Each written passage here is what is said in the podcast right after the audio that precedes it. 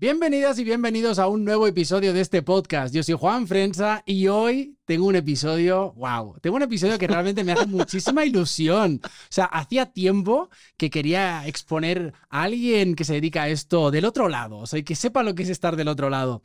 Hoy es un placer porque ha venido un director de casting de cine y televisión que admiro y respeto muchísimo. Él es muy conocido en Colombia porque tiene una empresa que se llama Hispanicast, que está en México, que está en España, también trabaja en Estados Unidos, está siendo conocido en todo el mundo, básicamente. Es un placer, es un orgullo tener hoy aquí a Juan Pablo Rincón. Bienvenido. Hey Juan, gracias por la invitación y por tus palabras. Yo feliz, feliz aquí en lo de exponer. a ver cómo nos va, pero de verdad, muchas gracias. Eh, admiro mucho tu trabajo y, me encanta, ¿verdad? Muchísimas gracias por este espacio. Qué bueno, es un placer, de verdad, te lo he dicho antes de empezar, te lo quiero decir ahora otra vez, porque es súper bonito, ¿sabes? Que, que, pues venga siempre una persona que se quiera tomar el tiempo de compartir, de abrirse, y yo como te decía antes, y lo vuelvo a repetir, el objetivo de este podcast es como, seguramente para que lo va a escuchar muchos actores y actrices, gente del medio, ¿no? Que es como humanicemos un poquito a Juan Pablo Rincón y conozcamos un poquito más, más el lado oscuro. El lado oscuro, el horrocrux que vive dentro de Juan Pablo Rincón. No, es un placer, de verdad te lo digo, y, me, me, siento hasta raro estar aquí contigo en una mesa, te lo tengo que decir. Ahora eres tú, no yo el que está ahí. ¿Cómo se siente? ¿Cómo se siente estar de ese lado? Uy, no, dificilísimo. de verdad que cada vez que a mí me invitan a, dar charlas o, o, a entrevistas, digo, la pasan muy, muy, muy difícil ustedes. Es, es admirable, de verdad, tener la capacidad de poder, ¿no? Estar frente a una cámara o detrás de un micrófono con, con tanta soltura y con tanto desenvolvimiento, porque es que yo siento que es muy complejo. Pero no, muy bien, muy bien. Se siente raro, ¿no? Porque la gente siempre dice, bueno, pero tan difícil no es. Digo, ponte tú y hazlo. No, exacto. Ponte, ponte tú. Yo me acuerdo que hace muchos años eh, me dio por eh, tratar de, me gusta mucho explorar en el trabajo, y dije, voy a tratar de entender qué es lo que pasa detrás de un presentador. En algún momento tuve ese sueño de ser presentador de deportes porque quería viajar mucho a los mundiales y ver partidos de fútbol. Y me metí a un curso de presentación. Juan, no, o sea, al segundo día dije, esto no es para mí, esto, esto es terrible. Eh, no respira con el diafragma, proyecta la voz, las posiciones, entonces cuidado con los gestos. Y dije, no, esto no es para mí, es muy, muy complejo. Y ahora cuando, ahora que estoy del lado de acá viendo actores, cuando me toca con gente que no actúa, digo, pobre no sabe en qué se quiere meter. Pero bueno, ahí estamos para ayudar un poco. Siempre digo, ¿qué vendrá primero? ¿Ser actor y, luego estar loco o estar loco y tomar la decisión de ser actor? Yo creo que estar loco, sí. Total. 100%. Sí. Oye, Juan Pablo, eh, eres director de casting, trabajas en muchos países, honestamente, y no es peloteo, siempre digo la verdad. Tú eres un director de casting ahora mismo muy reconocido en la industria, estás llevando producciones muy grandes, estás haciendo service también en producciones de Hollywood, ahí en Los Ángeles. Realmente, si quitáramos todo eso, si quitáramos tu director de casting, quitáramos todo lo que haces profesionalmente, ¿quién es realmente Juan Pablo Rincón? Un loco enamorado de la vida un loco enamorado de las historias con algo de, de, mal humor, pero, pero me encantan las historias. A mí me gusta recolectar historias. Yo estudié periodismo. Em, eh, quitando un poco lo de todo, la dirección de casting y todo esto que, que la vida me puso por una cuestión de, de no sé si del azar. Em, soy un enamorado de conocer gente y de, de, verdad de estar muy, muy, cerca, muy cercano a la gente. La vida se ha encargado cada vez de ponerme muy en eso, pero, mm, pero soy un ser humano al que le gusta estar con personas y le gusta conocer sitios, le gusta saber de cultura. Em, trato de ser una esponja en el sentido de acaparar historias y, y, y conocer gente todo el tiempo. Qué bueno. No puedo pasar por alto que eres de Colombia, si no mi mujer me va a matar. Me va a decir, no mencionaste nada de Colombia. ¡Viva Colombia! ¡Viva! eres de Bogotá, pero me has dicho que tienes familia también en Medellín. Soy rolísimo. Soy muy rolo. Nací, bueno, mentira. Soy muy rolo. Nací, nací en Bogotá. A, los, la gente de Bogotá le dicen rolos. Nací en Bogotá, pero de muy pequeño mis papás, mi papá era mm, administrador de empresas y, mi papá era, tenía un alma un poquitito, era un poquitito nómada eh, y mira que terminé siendo muy parecido. Yo cada vez estoy en menos lugares todo el tiempo. Me la paso viviendo en un avión. Me la paso en un avión casi todo el tiempo. Pero me crié en una zona de Colombia que, se, que es conocida como el eje cafetero, que es de donde sale la gran mayoría del café del país. Son tres ciudades que son Armenia, Pereira y Manizales, y en las tres viví. Viví más tiempo en Pereira, después de mucho tiempo volví a Bogotá porque pues ya había terminado el colegio y tenía que estudiar, eh, eh, no en una ciudad tan pequeña. Y hoy en día tengo familia, mi mamá y mis hermanas viven en Medellín, tengo familia en Cali, mi hermano vive aquí en México, yo vivo, mitad de mi vida está en México, mi otra mitad en Colombia, pero, mm, pero soy como de esa parte del eje cafetero, toda mi familia paterna es paisa, por eso a veces se me siente ahí el ceseíto. Y el marica, el marica se te sale. No, y a mí me da risa porque me dicen, venga, Juan Pablo, usted habla como los de narco. Y yo, no, no, no, yo hablo como los de Betty la Fea, que es diferente. Yo hablo como la gente de Bogotá.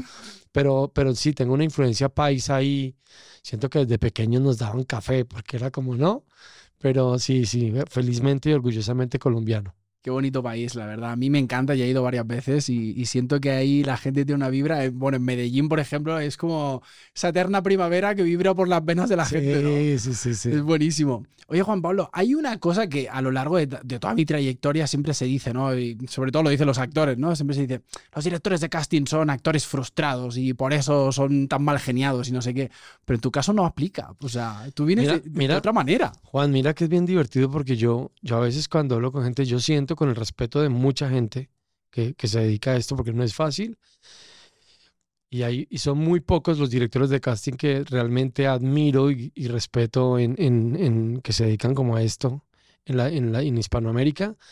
Sí siento que hay mucha persona que a veces, yo siempre creo que hay gente que, que como que se queda sin trabajo y dice, ¿qué me pongo a hacer? Me pongo a hacer casting. Y eso de alguna u otra manera ha llevado a que esto...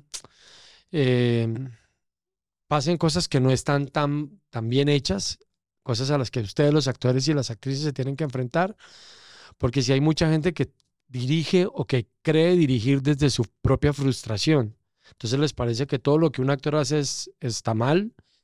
Yo no soy actor, yo, como te conté, fui periodista y yo no soy un director de casting y eso lo saben las personas que trabajan conmigo y, y, la cantidad de gente que va conmigo, porque además me gusta estar en modo presencial con los, con los actores. No soy de esos que pone a gente a grabar y que yo me siento a revisar. Soy, soy un director de casting a los que no le gusta decirle cómo hacer una escena. Yo a ti jamás te diría, no, Juan, mira, es que en este momento yo creo que tienes que llorar o en este momento ten cuidado. A mí no me gusta, es que ese no es mi trabajo. Porque si ese fuera mi trabajo, entonces contraten, contrátenme a mí. Yo siento que mi trabajo como director de casting es sentarme a pedirte lo que mi director quiere contar en su historia y ver si tú eres la persona idónea para representar lo que esa persona quiere contar. Es que ni siquiera es tu historia. Yo estoy buscando a alguien que cuente lo que otra persona tiene en su cabeza. Entonces siempre les digo, tráigame, muéstrame su propuesta. Y me siento a ver propuestas. Y digo, ok, ¿por qué? ¿Dónde tomaste esa idea así o por qué la estás manejando de esa manera? Y después les digo, no, mire, mi director quiere quiere ver a este tipo así. Está esperando que este personaje tenga estos matices o estos tintes o estos colores. Eh, nunca me siento a decirles cómo llegar a esos colores porque no, no es mi trabajo. Mi trabajo es tratar de decirte, bueno, muéstrame qué herramientas tienes, con qué herramientas cuentas y cómo puedes desarrollar eso en un rodaje. Y si eres capaz de aguantar un rodaje, por las diferentes circunstancias que puede llegar a tener un rodaje que son muy estresantes. Entonces, sí creo que tristemente hay mucha gente, mucha gente eh, dedicada a trabajar casting sin el, sin el compromiso, sin el respeto, sin la buena intención y sin la formación y capacitación para pararse frente a una actriz o un actor. No, totalmente. Aparte, lo hablábamos antes de grabar, o sea, los actores al final somos personas que nuestro instrumento de trabajo es nuestro cuerpo, es que son seres, son seres, humanos. Entonces, claro, llega un momento que tú dices, brother, o sea, tú eres consciente de los nervios que pasamos, de lo que es llegar ahí y que encima me traten mal, ¿sabes? No, mira, yo, a mí es que, bueno, la gente, pues, me quiere y, y, hay gente que a veces me busca para que les ayude o les dé una opinión sobre una evaluación de casting o demás. Pero yo me entero cosas que a veces hay gente que va a foros en donde les pintan una hoja con una carita feliz y les dicen, mira, y ese es tu partner. Digo, o sea, no estamos trabajando con seres humanos, pero sobre todo con artistas, gente que siente. Ustedes, los actores y las actrices, son, son más especiales, porque también tienen inseguridades, pues si nosotros las tenemos, yo me acuerdo la primera vez que a mí me tocó pararme frente a un actor muy reconocido a dirigirlo en casting, estaba que me moría del miedo. ¿Qué le digo? Este señor no me va a creer. Ahí fue cuando mi cabeza hizo clic y entendí que es que yo no le tengo que decir nada. Él tiene que hacer lo que mi director necesita, punto. Y esa inseguridad se fue de mi vida. Y hoy en día, la gran mayoría de personas que pasan por mi estudio, que se paran frente a mí, me dicen, gracias porque pude hacer lo que yo creía y con las indicaciones que usted me transmite de su director, puedo encontrar algo muchísimo más lúcido a disparar balas al aire con un self-tape o con algo que no tengo porque los perfiles desafortunadamente a veces ni nos los entregan o son muy pequeños. Entonces, sí creo, y nosotros eh, es, política en mi empresa, en Hispanicast, tratamos y estamos todo el tiempo, tengo un excelente equipo humano, creo que en mi empresa son ellos, ni siquiera soy yo.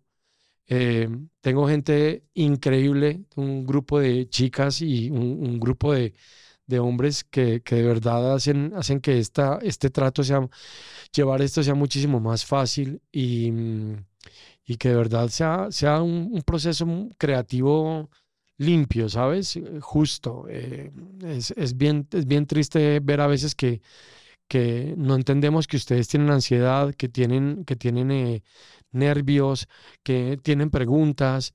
En estos días una maestra muy reconocida aquí en México estuvo en casting con nosotros. Nosotros estábamos muy asustados, una gran maestra. Y nosotros, la maestra, llegó la maestra entonces, ¿qué hacemos? Y actuamos normal. Y actuamos normal y hola, ¿cómo estás? Su nombre, ¿quieres un vaso con agua? No, estoy bien, ¿te quieres sentar? Hablamos de la escena, la leemos. ¿Quieres que conversemos un poco de esto? ¿Quieres pasar al baño? No sé. Juan, al final ella nos mandó un mensaje muy lindo diciéndonos, bueno, eh, imagina, y nos llegó, nos llegó una maestra y cuando entró, entró al estudio todos como que llegó la maestra, llegó la maestra. Y, decía, ¿cómo actuamos? Y no, normal. Entonces, maestra, quiere un vaso con agua, eh, eh, quiere entrar al baño, quiere que le damos la escena, quiere, tiene alguna pregunta. Y después ella nos envía un mensaje muy lindo en donde, en donde nos decía, eh, muchísimas gracias porque yo estaba muchísimo más nerviosa que ustedes. Ustedes no saben lo que significa para uno con estos nervios a los que llega sentirse tratado como un ser humano y que al menos le brinden un vaso con agua que al menos le, le pregunten a uno si necesita ir al baño. Eh, digo, Dios mío, ¿cómo no hacen eso? ¿Sabes? Eh, esto, esto, yo, yo hablo por mí y, y, en nuestro caso la política y la idea es tratemos de humanizarnos cada vez más, que el trabajo va a salir mejor y va a ser más lindo para todos. O sea, al final yo siempre he pensado que que al final un director de casting quiere sacar lo mejor del actor o de la actriz. Sería la idea, ¿no? Exacto. Pero claro, tú eres, director de casting, pero yo soy actor. Llevo casi 20 años en, esta industria y yo me he presentado ante más directores de casting que tú, ¿sabes? En el sentido de yo os conozco prácticamente a todos. Es raro que no conozca a un director de casting. Entonces, hay tratos de todo, ¿eh? Hay tratos que tú dices, honestamente, hoy si yo no tuviera fuerza mental, yo dejaba esta profesión después de este casting. O sea, de decir, pero ¿qué es esta mierda de trato, tío? O sea... No, y además, mira, yo, yo, hago, yo hago un chiste que no es tan bueno, no soy tan muy bueno para los chistes, pero yo le digo normalmente a los actores o a la gente, le digo, bueno, como dijo la nube, ¿sabes cómo dijo la nube? ¿Qué dijo? Yo veré. no, buenísimo. Total, total. Eh, como dijo la nube, yo veré, si a ti te va bien, a mí me va bien. O sea, si a, si a ti te va mal, a mí me va mal. A mí un productor me va a decir, no contraten a Juan Pablo Rincón porque Juan Pablo trae malas personas eh, o gente no capacitada para, para los proyectos. Entonces, si a ti te va bien y yo hago que tú estés cómodo, pues mi trabajo va a salir también muy bien. Este es un trabajo en equipo. No tiene sentido que yo te ponga contra la pared, que yo te maltrate o que yo, que yo, que yo haga el trabajo mal, porque no va a salir, no va a salir bien. Y ojo, lo hice en algún tiempo. Fui un director de casting que se creyó la historia, que se creyó el cuento, que creía que era el que tomaba las decisiones y la vida se encargó de hacerme, has equivocado, por ahí no es. Em, pero sí, no, no, tiene ningún sentido el no poder conectar desde, desde lo humano, desde lo humano con, con, con tus capacidades, con tu creatividad, con tu esfuerzo, con tu trabajo. Yo creo que eh, por ahí no es el camino. Total. antes de meternos a lo que seguramente mucha gente querrá escuchar en este podcast, que son los consejos y todo lo que hay que hacer y lo que no hay que, no hay que hacer, eh, ¿cómo llegas tú a ser director de casting, Juan Pablo? Porque sé que tienes una historia como muy seguramente fuera de lo normal dentro de los directores de casting. Muy. No, mi historia es, es, es, es atípica. Yo estudié periodismo y yo era jefe de prensa en una productora de televisión. ¿Qué hacía como jefe de prensa? Ir al set de grabación, entrevistar a los actores, hacer notas para los periódicos y para los medios. Recibía periodistas, ese era mi trabajo. Mi único contacto con los actores era decirte, Juan, vine con un periódico, quieren hacerte una entrevista, regálame cinco minutos. Y tú me podrías decir, no, Juan, yo no doy entrevistas o yo no vengo a dar entrevistas, yo vengo a actuar, lo que fuera. Y a mí me tocaba aguantarme todo esto. Entonces, digamos que mi paciencia y tolerancia con el, con el, con el tema actoral no era muy alta. Yo acababa de ser papá. O sea, yo acababa de ser papá. Eh, tenía como 25 años, 26 años. Y, y un día estaba en la empresa en la que estaba trabajando como jefe de prensa y el dueño de la empresa entra, además un señor que nunca se reía, un señor al que todo el mundo respetaba un montón porque era un muy serio, muy imponente, con una energía fuertísima, entra en mi oficina, cierra la puerta, se me sienta enfrente así como estás tú conmigo y me dice, necesito que se convierta en el jefe de casting eh, a partir de hoy. Y yo me quedé mirándole y le dije, no hay manera. O sea, yo no soy actor, yo no sé de casting, yo no tengo ni idea de esto. Todos mis miedos, Juan, salieron a flote, todos. Y los que no tenía, aparecieron. Y le dije, no tengo ni idea, ¿cómo se escoge un actor? Además, si a duras penas me los aguanto como jefe de prensa, no me vaya a poner ahora a buscarlos para trabajar con ellos todo el día. Y me dice, ah, ok, perfecto, entonces, ¿sabes qué? Voy a conseguirme una persona que haga el trabajo que estás haciendo y el que necesito. Y yo acaba de ser papá y yo le dije, no, no, no, venga, yo aprendo rápido. ¿Qué tengo que hacer? Entonces acepté, acepté esa gran oportunidad. Vivo eternamente agradecido con esa persona y con la familia eh, de esa casa productora, porque son mis mentores. Él fue el de la idea loca de algo vio y, y empecé yendo al set de grabación, busqué a una directora en Colombia que trabajaba con niños, maestra. Fui y le dije, tengo una noticia buena y una mala. La, mala es que ya no voy a ser tu jefe de prensa y la buena es que me vas a tener que tener aquí todo el tiempo, pero ahora enseñándome a escoger actores. Entonces me dijo ella, ok, vamos a empezar por la escucha. Entonces duré una semana yendo al set. Ella me, me sentaba en una móvil donde ponchaba, dándole la espalda a los monitores y yo escuchaba a los actores. La siguiente semana me sentó y me dejó verlos y la tercera semana me entró al set a verlos marcar. Y me encantó. Y de ahí en adelante dejé como política de vida y lo hago todo el tiempo. Eh, cada vez que tengo la posibilidad de trabajar con un director, siempre estoy junto a mi director. Me encanta estar en set, es de donde más aprendo. Obviamente hay una formación empírica, eh, autodidacta. Leo mucho de actuación. Me encanta leer un montón. Estoy todo el tiempo en Madrid hay unos libros, se consiguen una, en ocho y medio. Es el lugar para, estamos haciendo publicidad, pero, pero es increíble la librería en Buenos Aires. Cuando voy también trato de conseguir mucho material porque en Colombia no se consigue tanto. Se consigue mucho en Madrid y en México para los que les gusta buscar libros de actuación. Y, em, y empecé a leer y a leer mucho, a trabajar con directores y empecé a encontrar como mi propio sello, mi propio estilo. Em, nos empezó a ir muy bien y al poco tiempo apareció Fox eh, Latinoamérica. Me ponen a viajar por Latinoamérica, a buscar actores de Latinoamérica en una primera idea muy loca de tener elencos panregionales, es decir, elencos de habla hispana de todos los lugares. Y empiezo a conocer esto, cada vez me, me, me va gustando muchísimo más. Empiezo a hacer clic con muchísimos managers, con muchísimos actores y actrices de Latinoamérica. Y, y pues llegamos a este punto en donde, en donde, en donde solo hay agradecimiento porque la vida me ha dado muchísimas oportunidades, porque el proceso sigue siendo eh, eh, de todo el tiempo de aprender, aprender, aprender, aprender.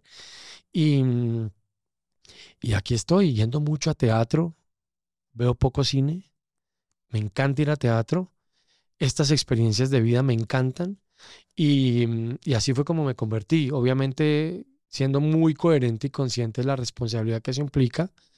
Eh, he hecho algunos cursos, eh, tengo muy buenos amigos maestros de actuación con los que a veces nos tomamos un café.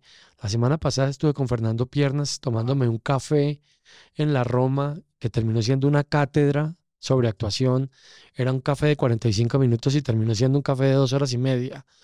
Entonces, digamos que sí, hay mucho, hay mucho de eso. De lo que te contaba en comienzos, me gustan mucho las historias de hablar con la gente y cada vez lo disfruto más. Así fue como me, me, me terminé como metiendo mucho en esto y, y trabajando así. Qué bueno. Y ahora estás en México, porque aquí ya estás súper establecido, ya tienes un nombre. Bueno, soy residente, me dieron la residencia hace tres días. ¡Eh! Enhorabuena. Sí, sí, sí, ya soy residente. Pues tú ya en México eres toda una eminencia dentro de la dirección de casting y, y, muy respetado, porque eso es una cosa que sí te tengo que decir. Eres un director de casting respetado por los actores y las actrices, que eso no es no lo tiene todos, no lo tienen todos, ¿sabes? Como decir, wow, o sea, sé que Juan Pablo lleva buenos proyectos, sé que el trato es... Tengo que decir aquí, lo voy a, te, te voy a desenmascarar, pero tengo que decir que en Hispanicast sois los más específicos pidiendo un casting. De hecho, en Hispanicast mandan una hoja con todas las especificaciones que cuando tú la ves dices, híjole, porque ya le conozco a Juan Pablo y sé cómo lo quiere, pero al principio es como de, te da esta ansiedad, ¿no? Porque dices, es súper clave. Y ya no la han copiado otras castineras, que, que todo bien, pero, ¿sabes? No pasa nada. Pero digo, ah, bueno, algo estamos haciendo bien. Se fijan mucho en lo que hago normalmente. Claro. Si posteo fotos en foro, postean fotos en foro. Ay, hay que estar en el foro. Pero sí, somos, soy, lo que te digo, este trabajo se tiene que hacer bien, porque es que la responsabilidad, o sea, tú puedes tener una muy buena historia, tienes un muy buen director, pero necesitas también gente preparada para estar en un set y yo necesito ver eso. A mí no me sirve de nada que tú me mandes un material incompleto porque necesito verte, necesito saber cómo estás físicamente. Si te veo, necesito saber cómo es tu energía, tu disposición. ¿Escuchas, no escuchas? ¿Tienes mucho ego? ¿Qué tan abierto estás a proponer y a recibir indicaciones? Qué tan formado estás, entiendes de intenciones, de matices, de transiciones, ¿sabes? Em, sí, pues yo, yo estoy feliz aquí en México, extraño mucho mi país. Yo normalmente estoy desde hace cuatro años viviendo tres semanas en Colombia y tres en México. Tengo mi, mi casa en Colombia, tengo mi casa en México. En Colombia tengo a mi pareja, que es una gorda bulldog divina, que se llama Greta a quien adoro y la gente la quiere mucho y cada vez que posteo le escriben un montón. Eh, la tengo en Colombia porque pues por un tema de, de, la raza es muy complicado estar viajándola. Y aquí en México, este país, este país a mí me dio la mejor lección de vida. Este país para mí ha sido encantador. Yo amo México, amo los mexicanos amo la gente que como yo entendió que esto es como nuestra New York latinoamericana, porque somos muchos aquí en un país exageradamente generoso. Así que pues sí, la idea nació con, con, con ganas de, hey, juntémonos para trabajar por lo, por lo hispano, ya que están empezando a mirarlo y que nos dejen de ver como narcotraficantes, empleadas del servicio y asesinos. Y, y ha estado muy lindo ese trabajo, sí, ha estado muy bonito. los pelos de punta con eso que has dicho, porque yo, mira, uf, uf, me, ha emocionado eso muchísimo, porque es verdad que dices, aparte me encanta el nombre, ¿no? Que le pusiste Hispanicast, ¿sabes? O sea, somos gente de habla hispana, somos hispanos, yo por ejemplo soy español, pero me siento súper latino, o sea, yo siempre digo que soy latino, ¿sabes? Tú, no, tú eres español, yo soy latino, tú cállate, ¿sabes? yo sé lo que soy.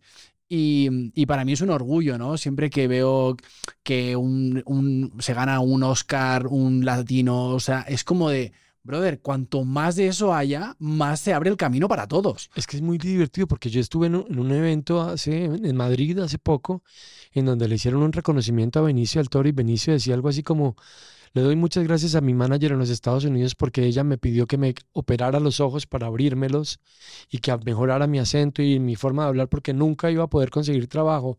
Y le doy gracias a ella porque nunca le hice caso. Y gracias a eso llegué a donde, sea, a donde estoy. Y es verdad, o sea, eh, cada vez hay más latinos en la industria. Eh, hay cosas que obviamente siguen ocurriendo, pero siento que hay una puerta que se está dando y, es, y, es, y está muy interesante y siguen mirando al mapa. Eh, y, creo que hay que ser coherentes con esa responsabilidad también, ¿sabes? Eh, lo que está haciendo Pedro Pascal es bellísimo, o sea, es, eh, hay muchos, eh, bueno, Gael, Diego aquí, Derbez, Carla Souza, no sé, es, Andrés Parra en Colombia, Edgar Ramírez en Venezuela. Hay mucha gente que uno dice, wow, qué bonito esto, qué bonito todo esto que está pasando y, y, y pues que se siga abriendo puertas, se sigan, Total. porque, porque somos hispanos. Totalmente. Y bueno, y el maestro de maestros, Javier Bardem. Ah, Yo soy muy fan de Javier Bardem. Algún día vendrás al podcast, Javier Bardem, yo lo sé. trabajé con él, trabajé con él. ¿Sí? Sí, trabajé con El él. Loving Pablo. Loving Pablo, con Fernando León de Aranoa. Qué. Grandísima experiencia, Qué belleza. gran ser humano, de verdad que lo, lo disfrutamos un montón en el set. eh, un- una persona muy amable, súper comprometida. eh, Nos le acercábamos y le preguntábamos, bueno, Javier, ¿cuál de todos los Escobar que usted ha visto es el que más le ha gustado? Yo acababa de hacer Narcos con Wagner Moura. Ajá. que me, me decían que qué hace un brasileño haciendo a Pablo Escobar. Eh, y nos hacía un análisis increíble de los Pablos, de todos, porque los estudió muy bien. Eh, no, esto es un, esto es un Rolls Royce de, de actor, ¿sabes? Es una es- máquina. Es otro nivel. Yo, te- yo voy a decir algo, y no es que este podcast no va de esto, pero a mí Wagner Moura me gustó muchísimo. Ojo, o sea, el, el acento, ni vamos, o sea, pobrecito hizo lo que pudo. Sí. Pero a mí como actor, a mí sí me gustó. Sí, sí, sí. Pero yo creo que el mejor, y mira que soy fanático de Javier Bardem, yo creo que el mejor Pablo Escobar lo hizo eh, el, el de Andrés Parra. Andrés Parra. Andrés. Andrés hace un trabajo increíble. Andrés Parra yo creo que es el mejor Pablo Escobar que, que se ha hecho. Andrés Parra, que seguramente va a ver este podcast, es la mejor representación que hay que estar primero loco para poder trabajar en esto. Si este podcast lo ve Andrés Parra, quiero que sepas que soy fan tuyo, me encanta. Lo he visto, he visto entrevistas suyas digo, este hombre, yo de verdad me, me fascina. Algún día también vendrás al podcast. Eh, Juan Pablo, eh, entrando un poquito en materia, eh, ahora que ya te conocemos un poquito más y que la gente se hace también un... Aunque vamos a seguir hablando de eso, hay una cosa que te comentaba antes de grabar y hay una cosa que a mí en este último año, después de tantos años en, esta profesión, como que me, me causa un poco de conflicto, que es... ¿Por qué últimamente los casting, muchos directores de casting los piden de ¿es para hoy o para mañana? Y es como de, tengo una vida, ¿sabes? O sea, porque con 20 años igual tenemos la oportunidad de vivir en casa de nuestros padres, los actores, y estamos a expensas de que suene el teléfono de un manager, ¿no? O de un director de casting. Pero claro, conforme no vas trabajando en esas rachas que no trabajas, pues uno tiene que buscarse la vida, tiene hijos, te casas, te Tiene que tener otro trabajo Claro. porque no los llaman tanto. Claro, entonces hay gente que tenemos otros trabajos y de repente nos, nos llega un casting y es como de, ¿para hoy o para mañana? Y dices, pues es que ni para hoy ni para mañana probablemente pueda, ¿sabes? Entonces como que a los actores nos suena esa llamada y nos desajusta la vida entera. O sea, Juan, mira, yo, yo, yo quiero hacer como de abogado del diablo en esto porque, porque me siento de parte y parte.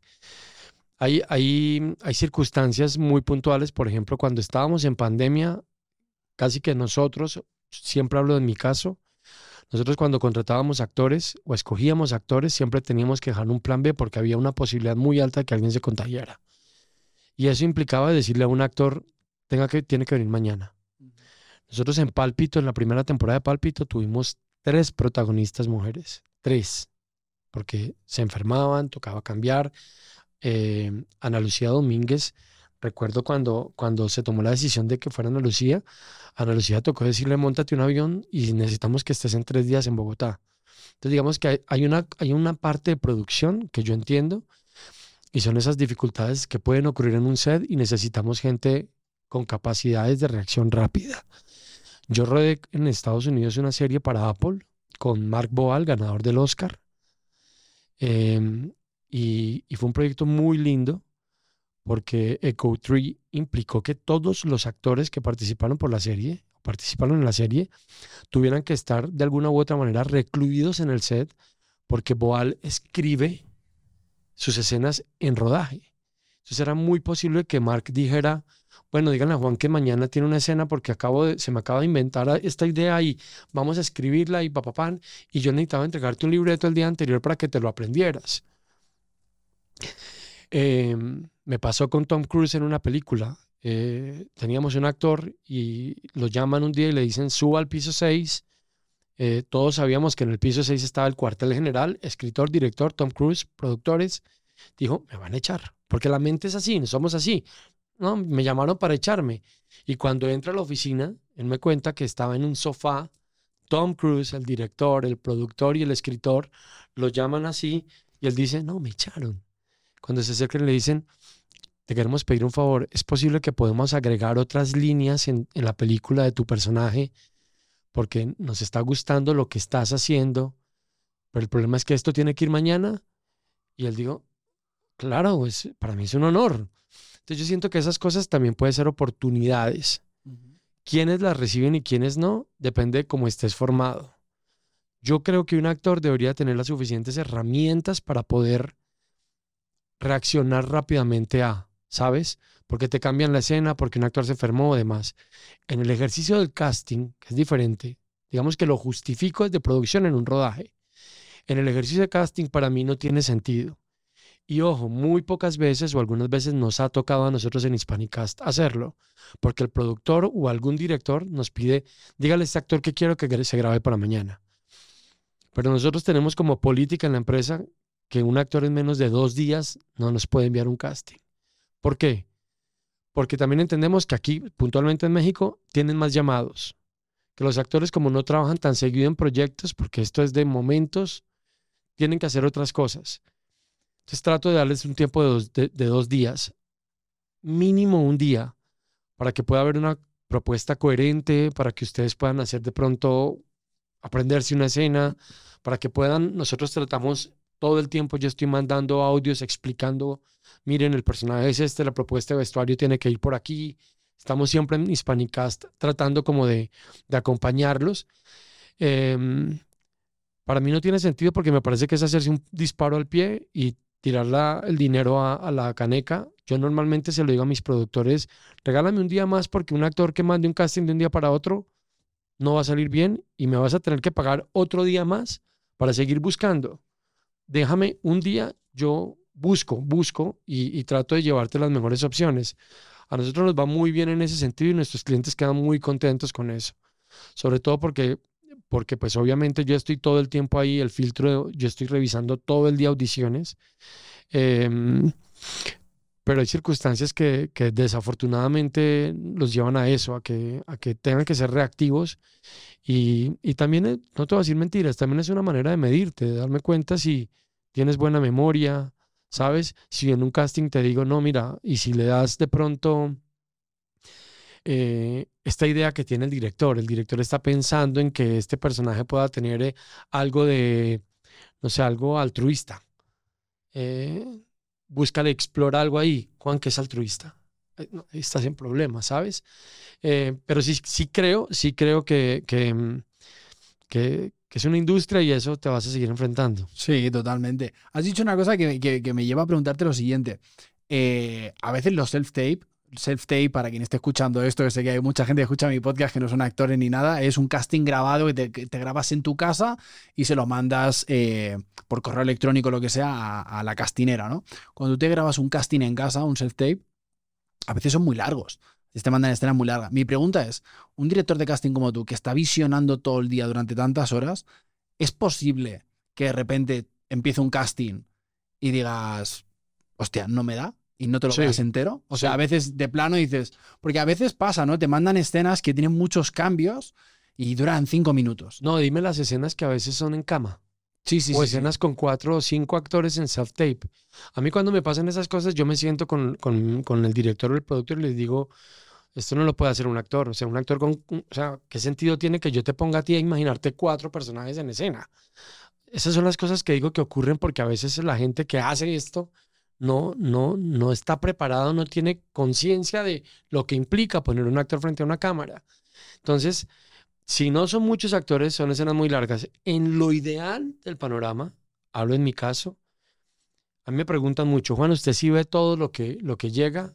Y yo veo casi el 90% de todo lo que llega en mi empresa. Em, uno, porque soy muy apasionado y porque me encanta el trabajo y porque me encanta esto. Estoy todo el tiempo viendo gente y porque verlos me sirve para conocerlos. Pero digamos que lo que, lo que nosotros normalmente hacemos y lo que debería ocurrir es que yo me siente a ver tu audición y tu audición me lleve a ver absolutamente todo. Yo hago casting hace 20 años. Entonces yo tengo un ojo que ya me permite en un minuto darme cuenta qué puede pasar o qué no puede pasar. Ojo, yo tengo que sentarme y leer la escena y darme cuenta que los primeros 10 segundos no pasa nada, pero de pronto en el segundo 45 hay algún detonante en la escena. Yo tengo que esperar a ver ese detonante y cómo haces tú la transición. Lo ideal, lo que te digo es que uno viera los tres o cinco minutos de casting, que a veces no ocurre. Lo que en mi caso pasa es que a mí entre más me enamore el trabajo de la persona que estoy viendo y me mantenga y me mantenga y me mantenga y me mantenga y me mantenga, perfecto, venga conmigo. Si a los 15 segundos veo algo que no salió tan bien, digo, "Ah". A los 25 veo algo que digo, "Ah", y a los 40 digo, no, ya no. ¿Por qué? Porque si yo te llevo al set con un director que está estresado, con la presión de una producción, y tú vas a estar congestionado cada 20 segundos, pues la vas a pasar muy mal y me vas a hacer pasar a mí un mal rato. Como dijo la nube, yo veré. Entonces, yo no escojo actores, yo los subo al ring Y trato de subir al ring gente que me pueda dar la pelea, que esté preparada para eso. Claro. Por eso a mí el tema de los no actores o actores naturales me genera mucho miedo. He trabajado con gente así porque casi siempre terminan quemándose. Casi siempre terminan pasándolo muy mal Claro. por eso. Lógico. De hecho, es que justo iba a ese punto. ¿Qué piensas de esta modalidad de los últimos, te diría, cinco años, sobre todo, a través de Netflix, lo digo aquí abiertamente, en el que muchos directores de casting salen a la calle a buscar actores y de repente los ves recogiendo Goyas y los ves ahí como de, sí, yo estaba en un parque y aparecieron tal director de casting y entonces me dio la oportunidad y aquí estoy, porque hay muchos y en España muchísimos. No, mira, yo, yo conozco gente que sin haber estudiado actuación es maravillosa. Sí, claro que los hay. Es maravillosa. Sí, sí, 100%. Como conozco gente muy preparada que no es tan maravillosa. A mí lo único que me preocupa de este tema, y es un tema con el que yo normalmente cuando empiezo un proyecto le pregunto a mi director, yo he tenido que trabajar en proyectos en donde, en donde no tuvimos, no, eh, no, donde tuvimos no actores. Pero antes de llegar a esa decisión pasé por un proceso muy largo de, de buscar en actores, actores de teatro. Yo soy de la línea de, de los que cree que una persona que estuvo cinco años o siete años en la escuela es capaz de hacer un personaje que tal vez no lo sepan dirigir o haya directores que a veces son muy perezosos y están más preocupados por su óptica o por la puesta en escena, es otra cosa. Pero este tema de tener gente no actores, a mí me, no conozco muchos casos eh, exitosos. No conozco muchos casos.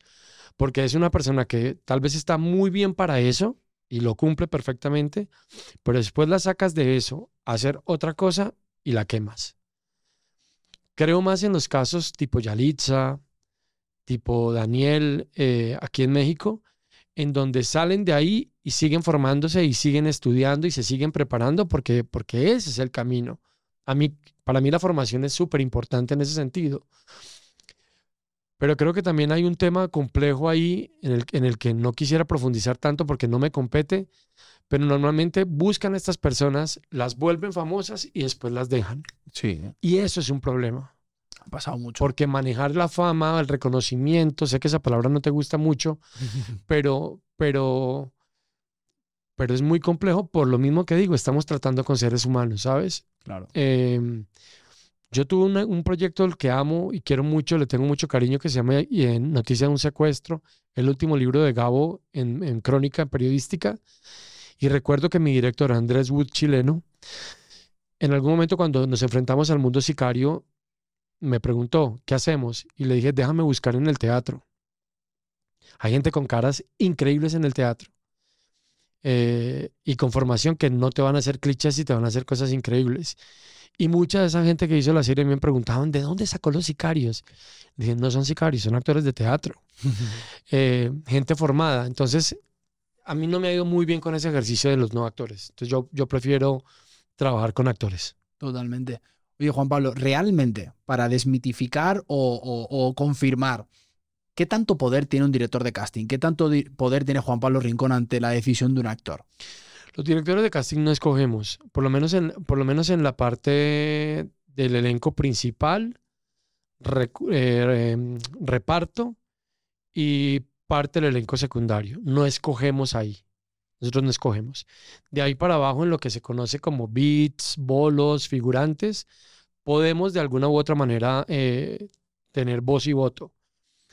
En el anterior proceso que te digo, principales protagónicos y repartos, tenemos voto, pues a fin de cuentas nos contratan por nuestro ojo. Podemos recomendar y dar algunas sugerencias con la gente, pero, mm, pero no somos quienes escogemos. Hoy en día, y creo, y creo, bueno, esto, esto cada vez es más, más complejo en el sentido de cada vez hay más factores que, mm, que de alguna u otra manera intervienen en la, en la toma de la decisión. Eh, factores humanos, hay productores, escritores, hay un área comercial, hay un director. Eh, es que pueden llegar a ser hasta 14 personas tomando esa decisión. Hoy en día, si no subes tu casting a una plataforma, no te ven. Eh, no sé, ¿sabes? Si estás en Canadá. yo normalmente le digo a los actores cuando, cuando me preguntan, salgo los castings muy ansiosos, les digo, Chicos, suelten eso porque es que de verdad ustedes no saben la cantidad de cosas que a veces no tienen que ver ni con el talento para decidir un actor, ¿sabes?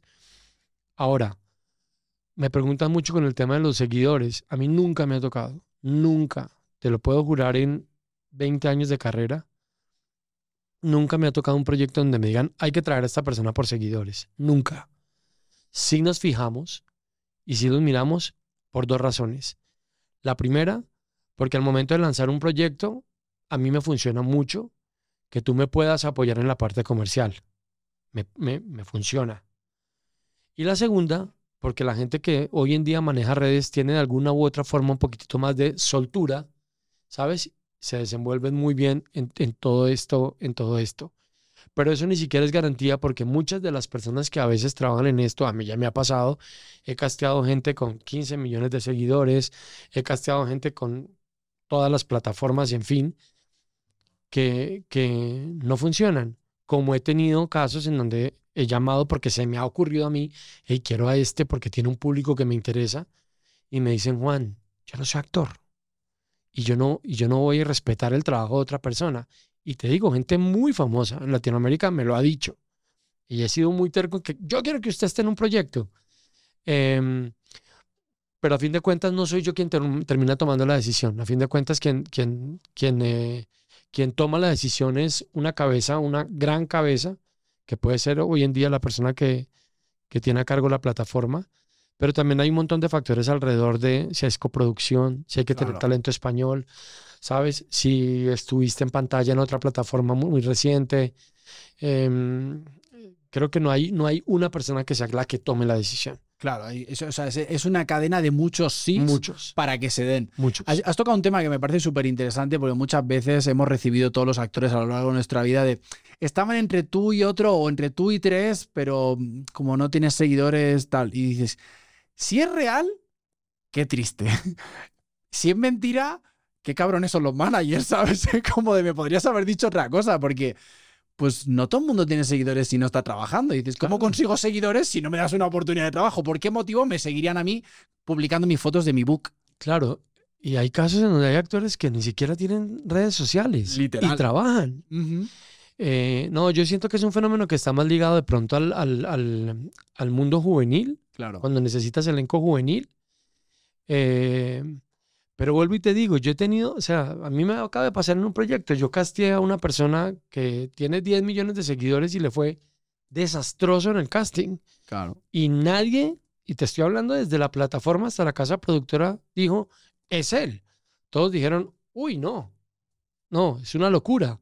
Claro. Em, no, no, no, nosotros, no, es que a mí no me ha pasado, no me ha pasado. Eh, obvio, sí a veces tenemos que tener un plan A, un plan B, a veces un plan C. Eh, no sé, porque el actor vive en Argentina, porque de pronto el presupuesto no llega al valor que ese actor ya viene teniendo. Eh, esas son como casi siempre las, las, las, cosas por las que uno normalmente podría tener un plan A o un plan B. Claro. Hay veces en que tenemos dos o tres opciones muy buenas y de alguna u otra manera es el presupuesto quien termina tomando la decisión, porque pues esto es una industria, Juan, yo para qué te voy a decir mentiras, tengo que ahorrar dinero. Y si me los ahorro con un buen actor y tengo otro que también es muy bueno, pero es un poco más costoso, ahí hay una decisión que la producción toma normalmente y es, ok, incrementamos el presupuesto o, o cuidamos el presupuesto del proyecto. Casi siempre se incrementa el presupuesto. Casi siempre. Pero, mm, pero yo no veo tan mal eso, ¿sabes? No lo, no lo veo porque al fin de cuentas estamos blindando un proyecto con buenos talentos. Claro, no, no. A mí me da mucha risa porque a veces me dicen, Juan, en estos, en estos eh, personajes que siguen, la prioridad es tener actores. Y siempre les digo, ¿cómo así? Entonces, ¿a ustedes qué les traían antes? Si es que siempre hay que tener actores, ¿no?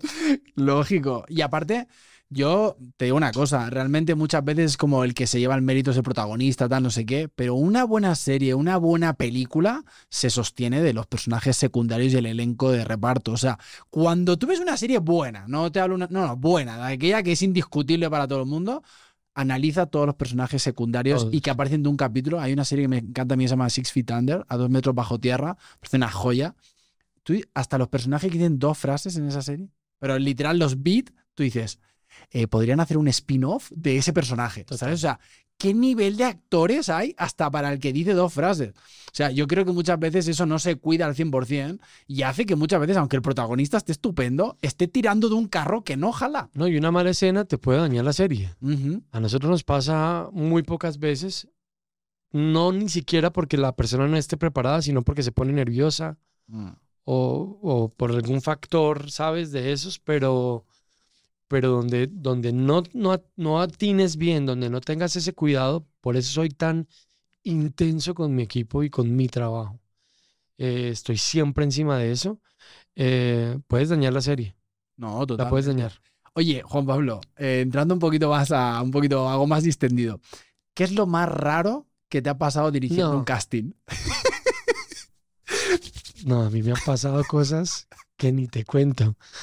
En estos días hablaba con alguien de esas cosas. Una vez estaba haciendo un casting. Una vez estaba haciendo un casting. Yo estaba así súper en este, en este momento oscuro de mi vida en donde me creía todo y gritaba y no, yo era el show principal. Eh, estaba en un casting y tenía una actriz concentrada y yo súper empeliculado ahí viéndola, porque además cuando estoy en casting a mí me gusta acercarme, yo los veo, eh, me aprendo la escena y como que la gesticulo, ¿no? Eh, lo vivo, la gente a mí se me acerca y me dice, Dios mío, ¿qué es toda esta energía, no? Juan Pablo, es como que, bueno. Eh, y yo estaba en ese mood cuando de pronto empiezo a escuchar afuera unos quejidos y llantos. Ah, y yo, ah, yo, corta, ¿quién está haciendo ruido afuera? Y cuando abro la puerta del foro, había una mujer, Juan, literal, vestida de blanco, con el cabello hacia adelante, pálida, dándose con la cabeza eh, en la pared. Y yo, entonces yo veo esto y digo, ¿qué es esto, Dios mío? ¿Quién es usted? Entonces todos mis asistentes muertos del susto, "Ah, no, no, no sabemos. Y yo, carajo, ¿quién es esta persona? Miren en las hojas de citaciones quién está esta hora. Y todo el mundo, no, no, no, Juan, ¿qué es esto? Yo, se nos metió un espíritu, ¿qué pasó? Llamen a seguridad. Bueno, todo un problema esto. Ya después como de cinco minutos de esta persona haciendo este "Ah", y dándose golpes contra la pared, yo la agarro de la mano y le digo, oye, oye, oye, ¿quién eres? En nombre de Dios y del diablo, ¿quién está ahí? No, mentiras. Pero, ¿quién eres? Y entonces esa persona sale del mood.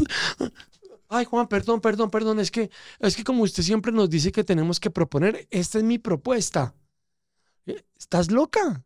O sea, ¿estás loca? O sea, yo nunca te digo que te vengas a un casting vestida de fantasma a gritar y a darte contra la pared porque tienes que llamar mi atención. Eh, esa eso fue muy divertido. Salí como que, Dios mío, es, esto. Pero me han pasado cosas divertidísimas, como en Latinoamérica acostumbran mucho los. Eso no pasa tanto en Estados Unidos. No pasa en Estados Unidos. ¿eh? En Latinoamérica los actores llevan sus propuestas de vestuario. Y una vez haciendo un casting de unos indigentes para una serie que trataba sobre un, un barrio en Colombia, en Bogotá, muy pobre, me llegaron dos actores vestidos de indigentes, de gente de la calle. Y fue muy chistoso porque la gente de seguridad del estudio los o sea, llegaron donde ellos los agarraron a sacarlos porque creían que se habían metido unos indigentes en la empresa. Y eran dos actores diciéndole, no, no, no, no, nosotros venimos a casting, nosotros no somos indigentes. Entonces me tuvieron que llamar a mí como, Juan Pablo, ¿usted los conoce? Y yo, sí, yo los conozco, son Sí, actores. sí, de, sí. ¿Ves que tienen que estar locos? Claro. Eh, pero sí, me pasan cosas de esas, ¿eh? No, me pasó una también que inspiró unos sketches en Colombia de humor sobre actores. Yo acababa de hacer Narcos. Entonces yo iba caminando en mi carro, iba caminando para el, para el estacionamiento por mi carro y cuando voy caminando en Bogotá, muy, muy concentrado y no, y como, como, como pensando, es como mi manera de meditar, que lo, lo vi en un podcast tuyo y dije, yo soy así, eh, escucho una moto. Sí. Y yo como escuché el ruido y yo, y típica escena sicarial. Cuando yo volteo a mirar, hay una persona en una moto con un casco tapado. No, yo no le veía la cara. Y esa persona se queda mirando y me dice, Juan Pablo Rincón. Y yo, Juan, uno, ¿por qué siempre contesta en esas circunstancias? Sí, soy yo. No. Uno, ¿por qué no contesta? No, no sé, ya se fue. ¿No? Uno siempre termina diciendo como, sí, soy yo. Juan Pablo Rincón. Y yo le digo, y yo veo en cámara lenta que esta persona hace aquí atrás con su mano. Y yo ahí dije, puta, me mataron. O sea, o sea, alguien resentido, alguna cosa, alguien con el que no, nunca hice clic, va haciendo con la mano así y yo vi mi vida pasar así rápidamente en flash cuando esta persona saca un CV, una hoja de vida actoral, me la pone aquí enfrente, se levanta la visera del casco y me dice, perrito, ¿qué hubo? ¿Cuándo me va a llamar a casting? No, seas- mames. Nunca más en tu vida, pendejo. No mames. Sí, Hostia, no, a, ve- a sí. veces yo creo que a los actores se nos va un poco de las manos. El, Sí, yo, sí, yo también he escuchado casos de decir, hermano, no creo que sea la manera de que volteen a verte. Yo fíjate, yo sí soy un actor que casi siempre voy de negro a los castings. No me- como vengo del ideal. teatro, me gusta ir como neutro, ¿sabes? Yo digo, a ver, el personaje no puede ser mi vestuario. No. El personaje tiene que estar aquí en mí, ¿sabes? No, o sea, y si logran verlo eh, yendo de negro, puta, ya la hice, ¿sabes? No, y además otra cosa, porque a veces hay actores que dicen, no, no, necesito, necesito la chamarra, necesito, necesito, no sé, el cinturón, necesito la pistola. Entonces, ¿qué- pero, pero- pero todos esos elementos distractores, ¿tú necesitas eso para actuar? Sí, yo soy muy amigo de las propuestas neutras también, pero lo que te digo, hay gente que a veces llega con propuestas y las vemos. Claro.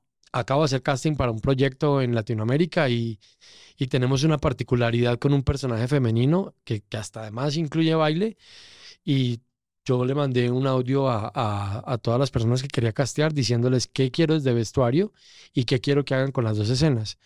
Pero, mm, pero bueno, no, ahí nos podemos quedar con anécdotas de esas todo el tiempo. Total. Oye, Juan Pablo, te voy a hacer que te mojes un poquito, como decimos en España. ¿Cuál ha sido el casting o cuál ha sido el actor o actriz que tú has visto en casting que has dicho, wow, ¿qué es esto? Yo tuve, mira, no era para mí, pero tuve la oportunidad de ayudarle a Pedro Pascal a grabarse un casting. Y de verdad ver a Pedro trabajar es impresionante. Es un hombre con todas las herramientas enfrente. Eh, eh, no sé, eh, también eh, tuve, la, tuve la fortuna de, no ver en casting, pero, pero tuve la fortuna de ver a David Carradine en un, en un, en un proyecto nuestro, haciendo un- una participación especial, eh, em, que además me tocó ir con la productora a decirle que si quería hacer el proyecto, él estaba grabando otra cosa y nosotros necesitábamos para un día, íbamos todos como esperando a que nos hiciera... Y terminó siendo amorosísimo. em, pero lo que te digo, Pascal me impresionó un montón haciendo casting. En mi país, Parra. eh, aquí en México, Alfonso Herrera es un crack también. Poncho es muy generoso en el trabajo. em, eh, sí, hay, hay, hay- mucha gente, pero, pero esto que te cuento de Pascal fue impresionante porque no era un casting para mí, era un casting en inglés y no era una escena fácil y ver cómo este hombre en tres minutos transita por picos emocionales diferentes todo el tiempo, con unas pausas súper bien hechas, con una voz proyectada. Yo creo que tú lo sabes, los actores el 50% son voz. Eh, una claridad en, en, en el concepto que dije, Pedro Pascal tiene además una historia muy, muy fuerte de cómo llegó a. Porque él era actor de hace un montón de años, hasta que le llega el gran éxito ahí con Game of Thrones.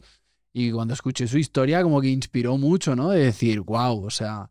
El otro día vino aquí el director de GQ Latinoamérica, eh, Matu, y lo hablaba, ¿no? Decía, digo, me, me, me cae muy bien este hombre, no lo conozco, pero hace poco decía en una entrevista a Pedro Pascal, yo no sé en qué momento de la historia estamos en el que un hombre como yo de 50 años se ha convertido en un, en un sex symbol, ¿sabes? O sea, ¿en qué momento? Ahora yo ahora soy sex symbol, ¿sabes? Y me encantó porque fue como de, pues sí, ¿sabes? O sea, me encanta Pedro, la verdad, lo, lo sigo bastante, me parece, me parece admirable lo que está haciendo. Me gusta mucho cómo actúa. Es verdad que a mí en Game of Thrones tiene unos matices el personaje Sí. que, que hace Oberyn que tú dices, brother, o sea, qué fino lo que haces, es qué elegancia sí, moviéndose, ¿sabes? Sí. Es verdad que hay casos indiscutibles, Juan Pablo, que tú ves actores o actrices que dices, brother, es que yo entiendo por qué esta gente trabaja. sí. O sea, es, o sea, te puede gustar o no, ahí podemos entrar en gusto, pero que es un buen actor o una buena actriz, no puedes discutir. Pero es que además, ¿sabes qué pasa? Que a veces me preguntan, ¿pero por qué siempre llaman a los mismos? Y yo les digo, porque en mi caso, a, a mí me conocen en la industria como un director de casting que busca todo el tiempo gente nueva y no ando en la calle buscando en los parques actores, pero sí voy al teatro y, ¿sabes? En las escuelas, voy a las muestras y demás.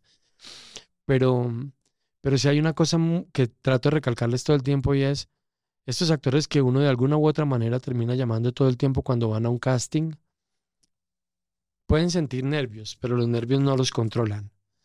Tú sabes que tienes un actor ahí que resuelve, un actor que tiene herramientas para ayudarte a que esa escena, que pueda que sea muy difícil, salga muy bien. La gente nueva todavía los nervios la, la domina.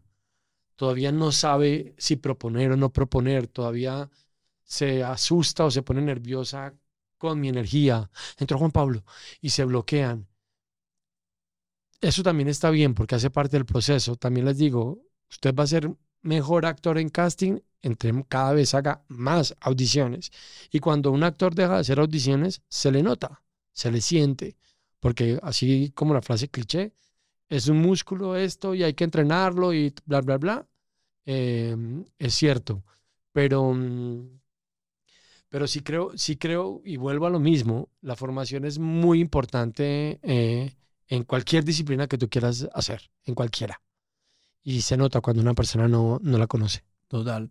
Oye, Juan Pablo, muchas veces, eh, lo hablábamos antes y quiero retomarlo, ¿no? Muchas veces como de, no, hombre, pero como actor, actriz, tienes que tener seguidores, pues eso es importante, ¿no? Parece que es una cosa súper importante en los últimos años, ¿no? A mí me encanta hablar con amigos míos de la vieja escuela que me dicen, pues es que a mi época yo mandaba mi videobook con VHS por correo y a ver si llegaba, ¿no?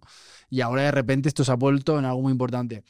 Si de repente, por ejemplo, tú te metes eh, a ver el Instagram, por ejemplo, de un actor o una actriz y ves que, pues, como yo, ¿no? Que hacemos un podcast o que hace, o sea, hay quien baila o hay quien hace contenido por, por tener una audiencia, ¿no? Por decir, bueno, tengo que cuidar esto mientras no estoy trabajando. ¿Eso tú lo ves como algo bueno? ¿Es algo negativo? Eh, si, por ejemplo, tú entras en mi Instagram, ahora pues tengo un feed donde sale, pues saldrás tú, salen invitados y tal. ¿Eso es bueno, es malo, es regular? Pues mira, a mí, yo hablo de mi experiencia y a mí me pasó algo muy, muy curioso y es, eh, estábamos haciendo el casting de una serie argentina y mm, mi director vino desde Buenos Aires a hacer los callbacks en México. Necesitábamos unas actrices mexicanas. Y pues sabes cuánto tarda un vuelo desde Buenos Aires hasta Ciudad de México. Es como 11, 12 horas, bueno, en fin, 10 horas. Y le habíamos puesto a una actriz una, una, una particularidad, bueno, su escena, sus dos o tres escenas, estamos en, en momento de callbacks. Ya sabes, en los callbacks cambiamos las escenas. En la primera etapa llegan unas escenas con las que casteamos a todo el mundo. Quienes pasan a callbacks, normalmente les cambiamos las escenas. Ya el director está ahí con ellas. Y este señor se metió este viaje. Llega esta, esta actriz con sus tres escenas aprendidas, pero además tenía que cantar. Que el personaje cantaba Ajá. y en lo posible que tocara un, un instrumento. Llegamos al casting, la actriz hizo sus escenas y al momento de cantar, el canto no salió tan bien y la canción que escogió no salió tan bien. Se puso muy nerviosa y de ahí en adelante todo fue una cadena de sucesos no tan positivos. Y el director se voltea y me dice, me vine desde Buenos Aires a esto, Uf. a que le fuera así a esta mujer. ¿Qué hacemos? Eh, y le digo yo, pues lo único que se me ocurre es que, mm, no sé, le, le- le demos otro día, que venga, no sé, pasado mañana, para que lo prepare mejor. Y me dice, no, no, no, espérate, me fumo un cigarrillo y, miro a ver qué hacemos. Salió el director, nosotros, ¿qué tienes? ¿Cómo te ayudamos? Y entra y le dice a ella, oye, eh, vi, vi en tu Instagram que tienes una versión en teclado de, de Creed. ¿Crees que puedas cantarla? Y ella se queda mirando y le dice, ¿cómo si tuviste mi Instagram? Y le digo, sí, sí, sí. Aquí veo que tienes esta canción, esta canción, y que tocas también el ukelele. Eh, hagamos eso. Y ella, sí, ok, señor. La canta y dice el director, ok, es ella. Ah, En este caso puntual, si ella no hubiera tenido eso en el feed del Instagram, seguramente ni lo hubiéramos visto, Juan. Entonces, el tema de redes, creo que hay, hay mucho, hay mucha basura informática alrededor de eso con los actores.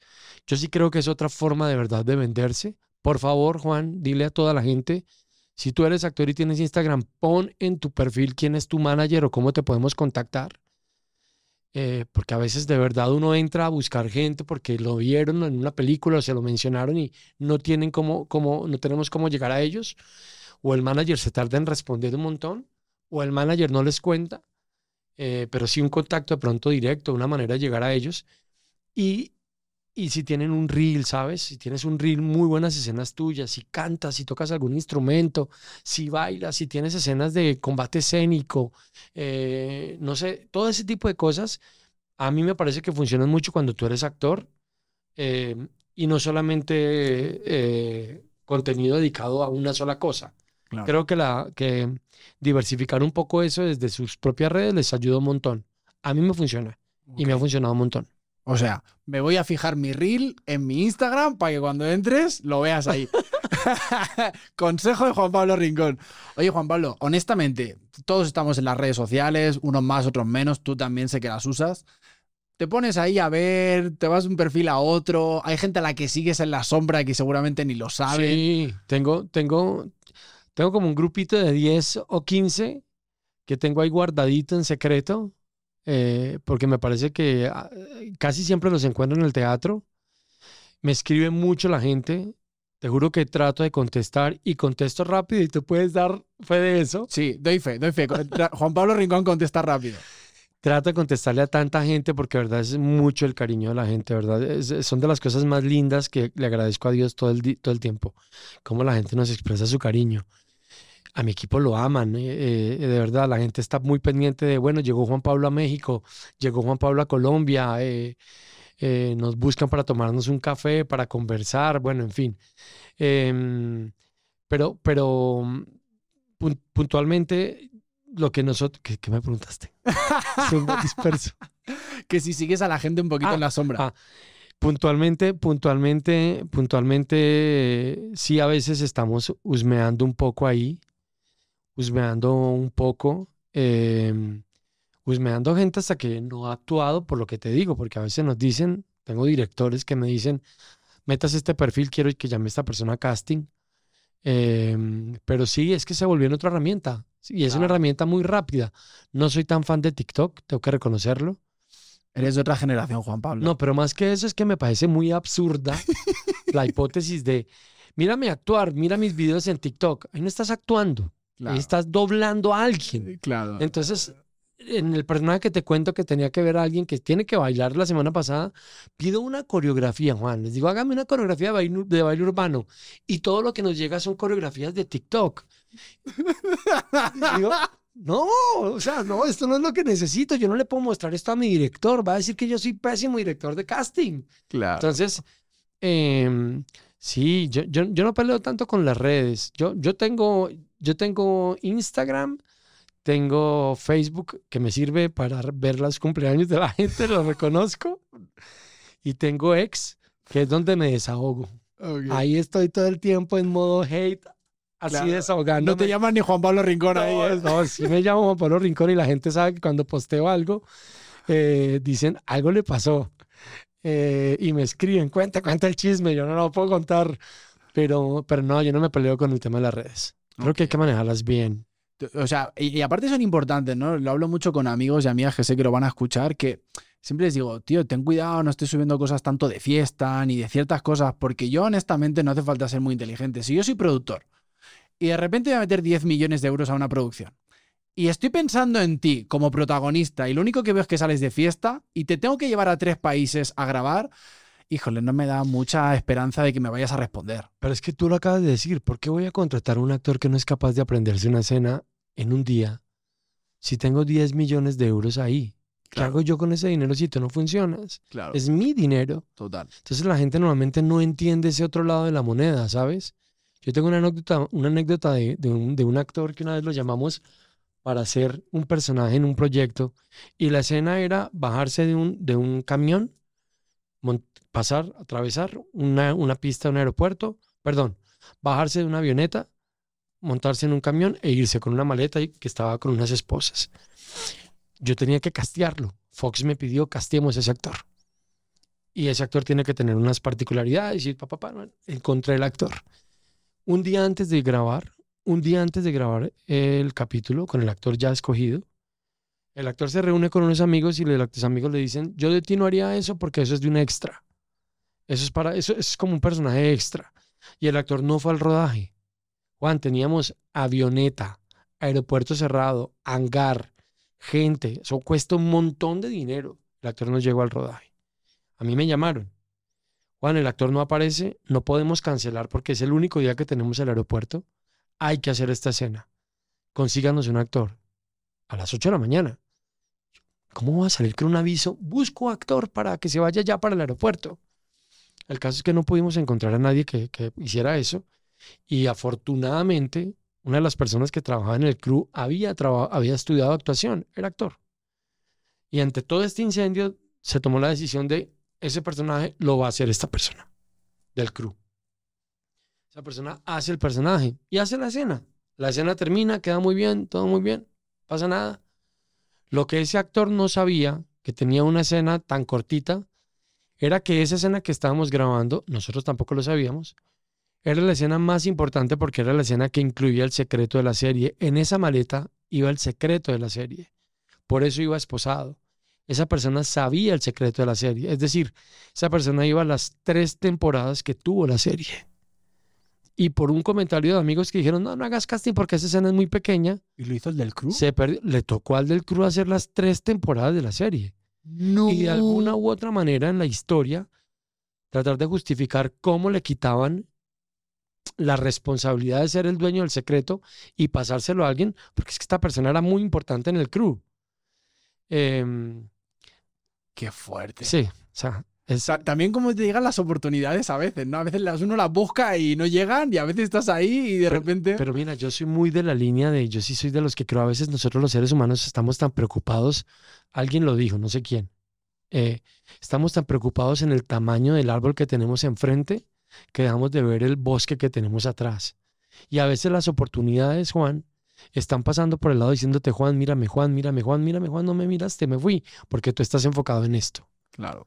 O estás con este problema, o yo tengo una filosofía de vida y es, yo no me estreso ni me preocupo por porque tenga trabajo mañana, ¿sabes? Yo dejo que la vida, a mí me gusta que la vida me sorprenda. Hay, hay meses en donde a veces tenemos, no sé, cuatro proyectos, hay meses en donde podemos tener nuestro límite que son siete, ocho, hay meses que tenemos dos, pero yo no ando preocupado por esto, yo trato de ver oportunidades todo el tiempo y trato de estar muy abierto a esas oportunidades Claro. eh, generar conciencia de eso. Total. Hablando de oportunidades, muchas veces eh, en los eventos, en los estrenos y tal, todo el mundo, no, es que voy a hacer networking.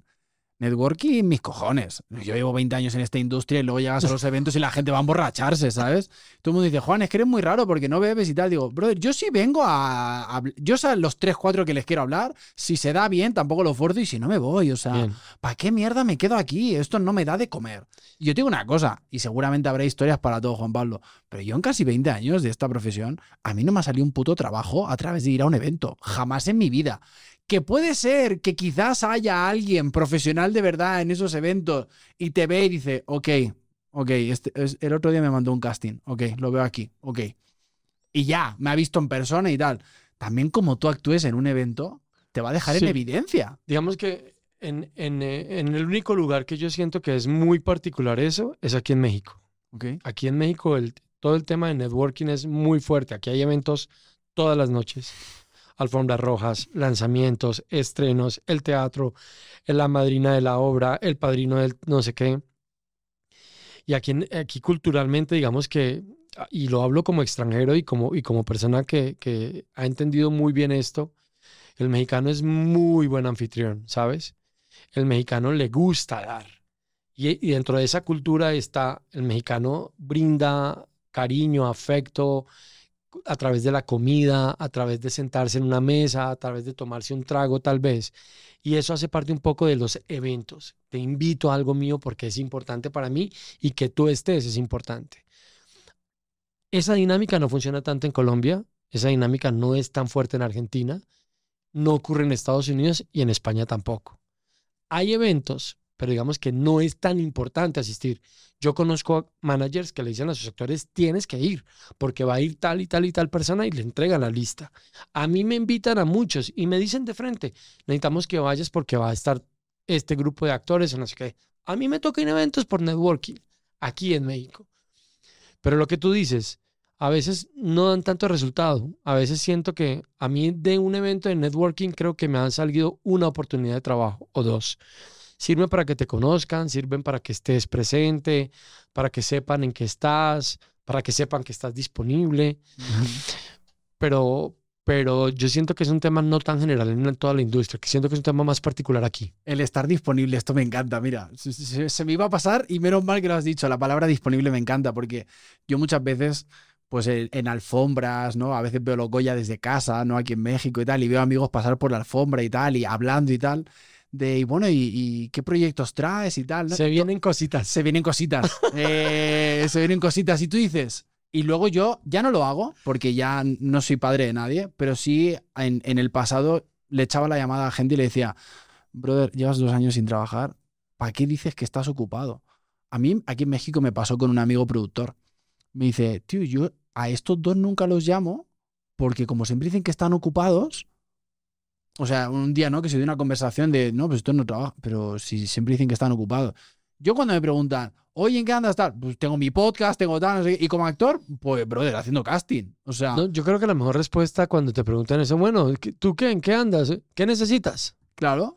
Es como, de- pero es bonito también decir estoy disponible. Sí, sí, ¿sabes? sí, Es como sí, estoy disponible. O sea, porque esta cosa de ego de no, yo estoy haciendo cosas, brother, no estás en tu No, casa. está, además porque te puede dar muchas, lo que tú acabas de decir, no, no estoy disponible, no es que no te llamo porque siempre estás ocupado. Y a mí me pasa, a veces me dicen, me encuentro con alguna actriz o actor en la calle y me dicen, llámeme a casting.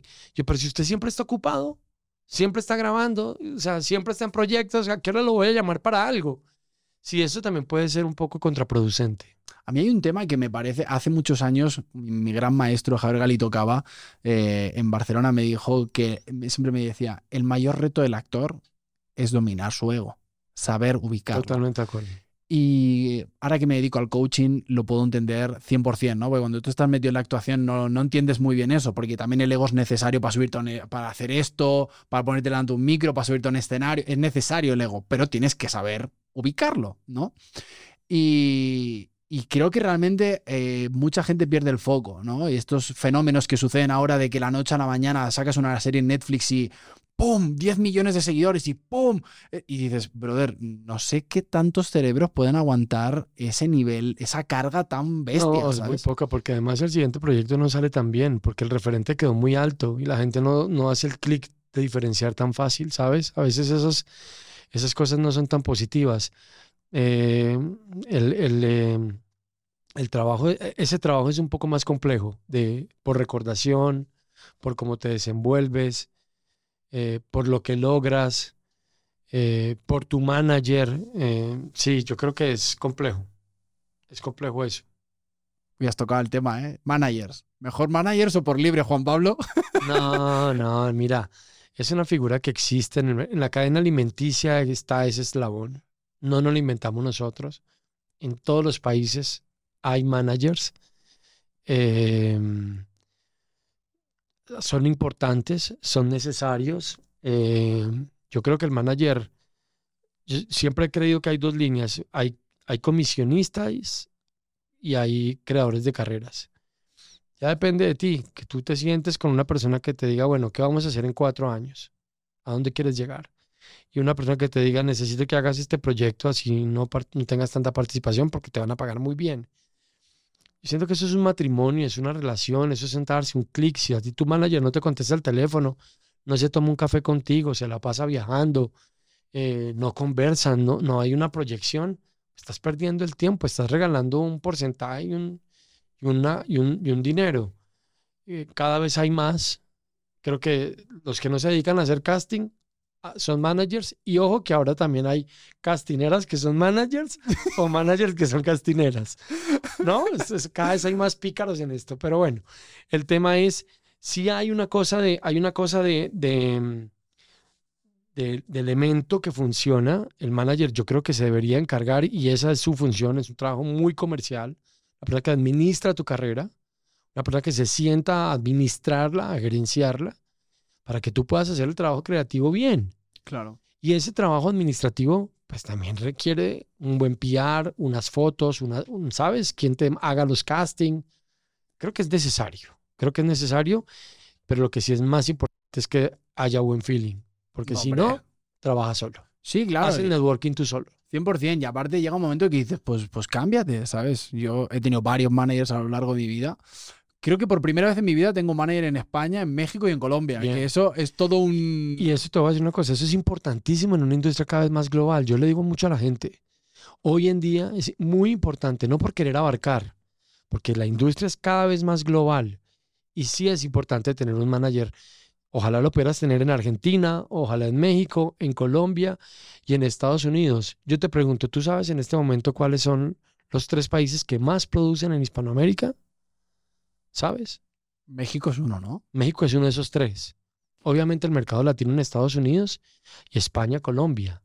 Chile está produciendo series increíbles. Bueno, Argentina hace muy buen cine, pero hay que también tener conciencia del radar, ¿no? No, ¿Sabes? claro. Hacia dónde quiero apuntar y hasta dónde me interesa ir. Eso, eso, eso, eso también se lo digo mucho a la gente a veces porque, porque nos enfocamos a- de pronto en una sola cosa. El fenómeno México es muy particular porque se convirtió en el nuevo Disney World de todo el mundo. Ahora todo el mundo se quiere ir para acá. Entonces me preguntan, Juan, ¿qué hago para irme, pa- a, irme a México? ¿A qué se va a ir? No, es que, es que todo el mundo trabaja en México. Parce, ¿usted, usted, usted sabe hacer acento neutro? ¿Usted tiene permiso de trabajo? Esto es durísimo. ¿Usted ahorró? O sea, México no recibe a todo el mundo como uno cree que lo recibe. Yo tengo muchos amigos que se han ido a México porque no hicieron clic con el país. Es Es, es fuerte, es muy fuerte. México, si estás escuchando este podcast, amigo amiga, tengo que decirte, no vengas, no, que no vengan más. no, pero yo, por ejemplo, recuerdo, ¿no? Así echando un poco de, también de, de cachondeo, cuando yo llegué el primer día, el primer casting de comerciales, me mira y me dice, español, ¿verdad? Y yo, sí. Al mes me decían, español, ¿no? Yo, sí. A los seis meses me decían, ¿argentino? y yo, Buenísimo. bueno, vamos mejor. Todo esto hablando del acento neutro, esto lo que estoy contando por el tema del acento. Al año, al año, al año, porque esto la gente llega y se piensa que en dos semanas No, con dos sí. clases ya habla Y no neutro. es, no mames, pinche culero pendejo. No, No es eso, ¿no? no, nada que ver. Y de repente al año me decían, "Mexi- ¿mexicano? Ya como que lo dudaban. Sí. Y al año y medio me decían, ¿de qué ciudad eres? Claro, ahora estoy hablando con mi acento, ¿no? Y luego poder hacer acento neutro, más chilango de la ciudad, poder hacer el norteño, que a mí me ha tocado hacer de norteño en varias ocasiones. O sea, que no es como que llegas y todo está tan, tan fácil. Juan, ¿sabes? pero pasa en España igual. tantos latinos que se quieren ir a España y yo No vais a digo, hablar. ¿A qué? No, a- hacer el acento español como latino es casi imposible. Es imposible, o sea, es imposible. Además, no son muchos los latinos que pueden entrar todavía en, en historias españolas, ¿sabes? Es complicado. O sea, tengo que decir que Michelle Brown eh, en, en Hernán eh, hizo muy bien de español. Creo que hay una escena, una frase en la que se le va, pero porque yo también estaba así como de, wow, que... Y entonces muy- sí, sí, pero no para ver dónde Sí, fallaba, no, no, sino no, no, porque me... me- El trabajo de él. el trabajo de él, ¿no? Y tengo que decir, Michelle, si te llega este podcast, lo hiciste muy bien, la verdad. Pero no hay tantos latinos haciendo español que lo hayan hecho bien. Y no es un tema de hate, es un tema de que nuestro acento es muy marcado, es, es muy complejo. No, y él es muy pasado en comprometerse con eso. Es de los que normalmente antes de asumir un reto, porque me ha pasado y, y- y hemos trabajado mucho, eh, siempre mide hasta dónde, o sea, siempre evalúa, ok, hasta dónde puedo llegar y qué puedo hacer. No es de los que se va aventando por aventar. Total. Te, te- te creo totalmente. Total. Hablemos un poquito de soñar, ¿vale? ¿Cuál es, Tu, Buenísimo. ma- ¿cuál es tu mayor Piscis. sueño, Juan Pablo? Soñador. ¿Eres Piscis? Sí. Yo soy Luna en Piscis. Ah, Brother, en tu luz maravilloso, pero en la sombra el peor, ¿eh? o sea, de esos que se enamoran Uy. segundos. No, parce, esto es un problema, este signo zodiacal. Si, si pudiera volver a nacer, me cambiaría el signo zodiacal. O sea, esto, esto es un tema, parce, que no sabes. Yo sé, yo sé. Tengo mi luna, que son las emociones. O sea, está de la verga. Sí, sí, sí. ¿Cuál es tu mayor sueño, Juan Pablo? Ay, mi sueño va a sonar a cliché y es que cada vez puedo ser más cómplice de los sueños de la gente. Es, es la motivación con la que me levanto todos los días, ayudar a cumplir sueños. Eh, mi sueño más grande es seguir siendo cumplidor de sueños. Tengo, tengo en mi, en mi espalda un montón de pequeños hijos y hijas que todo el tiempo con muchísimo amor me agradecen. Usted fue la primera persona que me vio, usted fue la primera persona que creyó en mí. Y eso mm, no me lo cuelgo como, como medallas, eh, sino que le doy muchas gracias a Dios por permitirme de verdad de inspirar, conspirar y ayudar un montón a la gente a poder hacer esas cosas. Ese, es- ese es mi, mi mayor sueño, digamos que en lo que amo, que es mi trabajo. Eh, otro podría ser tener mucho más tiempo, tener muchísimo más tiempo, porque, mm, porque a veces me quedo muy corto de tiempo y tiempo para, para mí, para, para disfrutar a la gente, que es lo que más me gusta hacer, eh, para viajar. Tengo una filosofía de vida hace, hace unos años con el tema de los viajes y es que aprendí que mis cumpleaños, a mí me preguntan que por qué soy tan egoísta en ese sentido y es que yo normalmente cuando cumplo años viajo solo. Me voy de viaje solo porque yo acostumbraba a hacer una fiesta de cumpleaños con mucha gente, ¿sabes? De esta gente que va y te dice, eres el mejor castinero.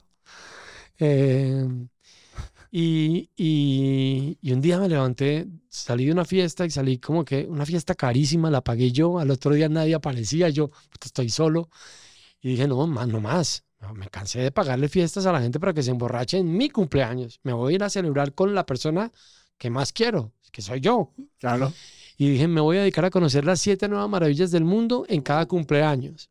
Entonces, todos los cumpleaños me, me voy para una nueva maravilla del mundo, me voy una semana, 15 días y me celebro.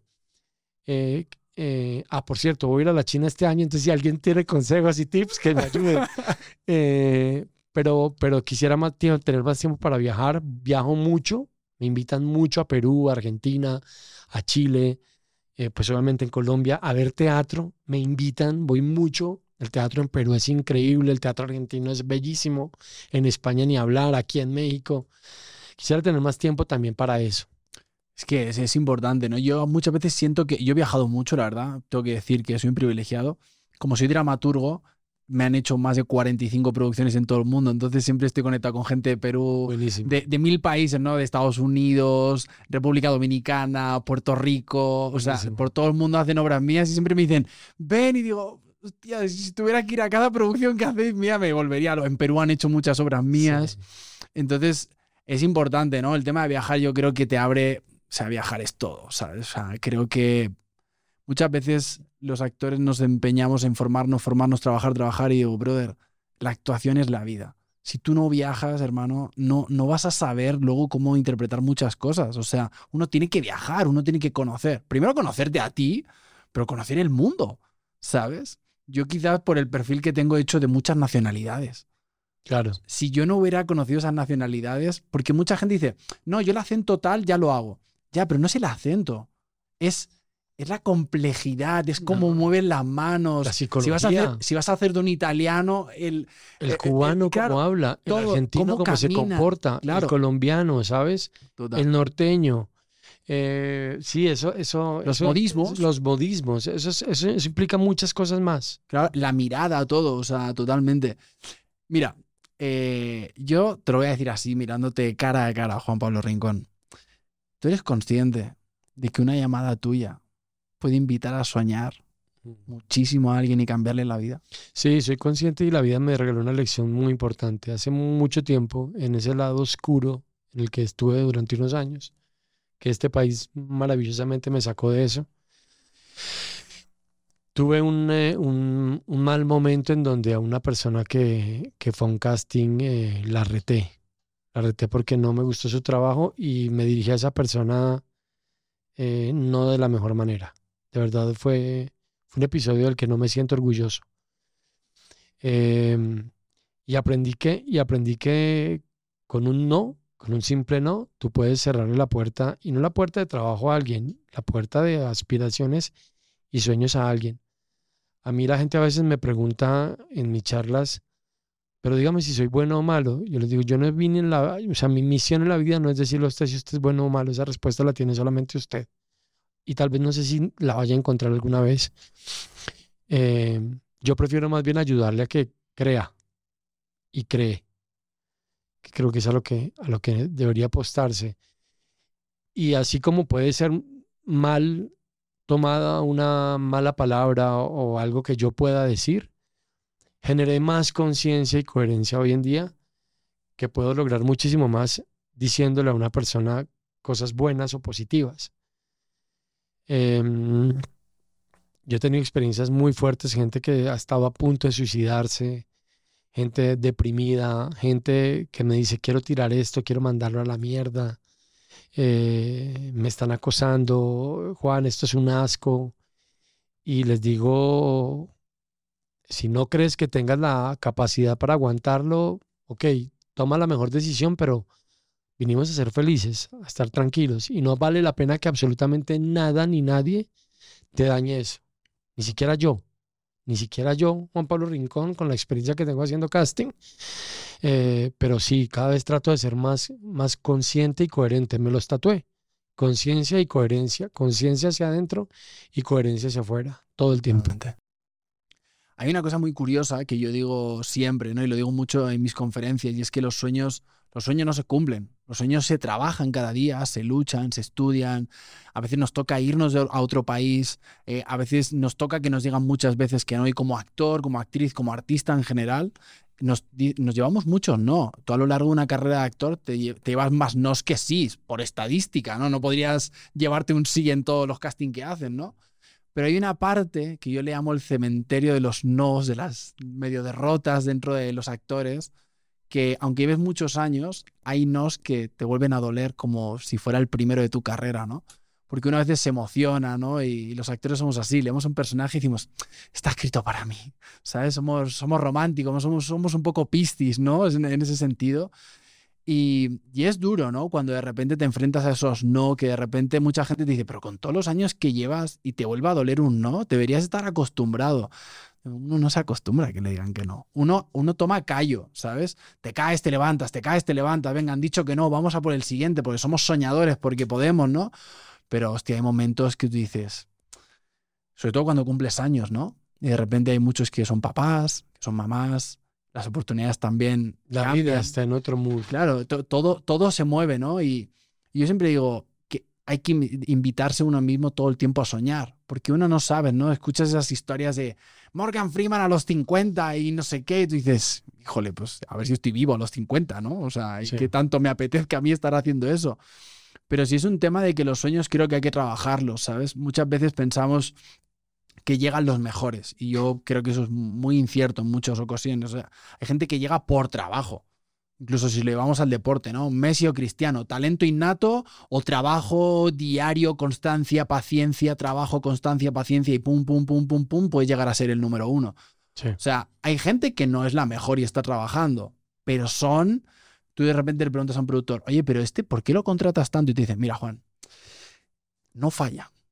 No falla con un texto, es buena persona, crea equipo. O sea, te empiezan a decir cosas que uno no, no tiene en cuenta, ¿no? de repente dices, oye, pero ¿por qué este trabaja tanto? Y dice, pues es actor normal, pero es que tiene una cantidad de extras que de repente viene uno muy talentoso, pues es, un mamón, llega, consume drogas, eh, no se bebe alcohol, no se aprende el texto, es mala onda con, con el equipo. Entonces, creo que, que es importante no dejar de soñar porque en esta carrera nunca sabes, ¿no?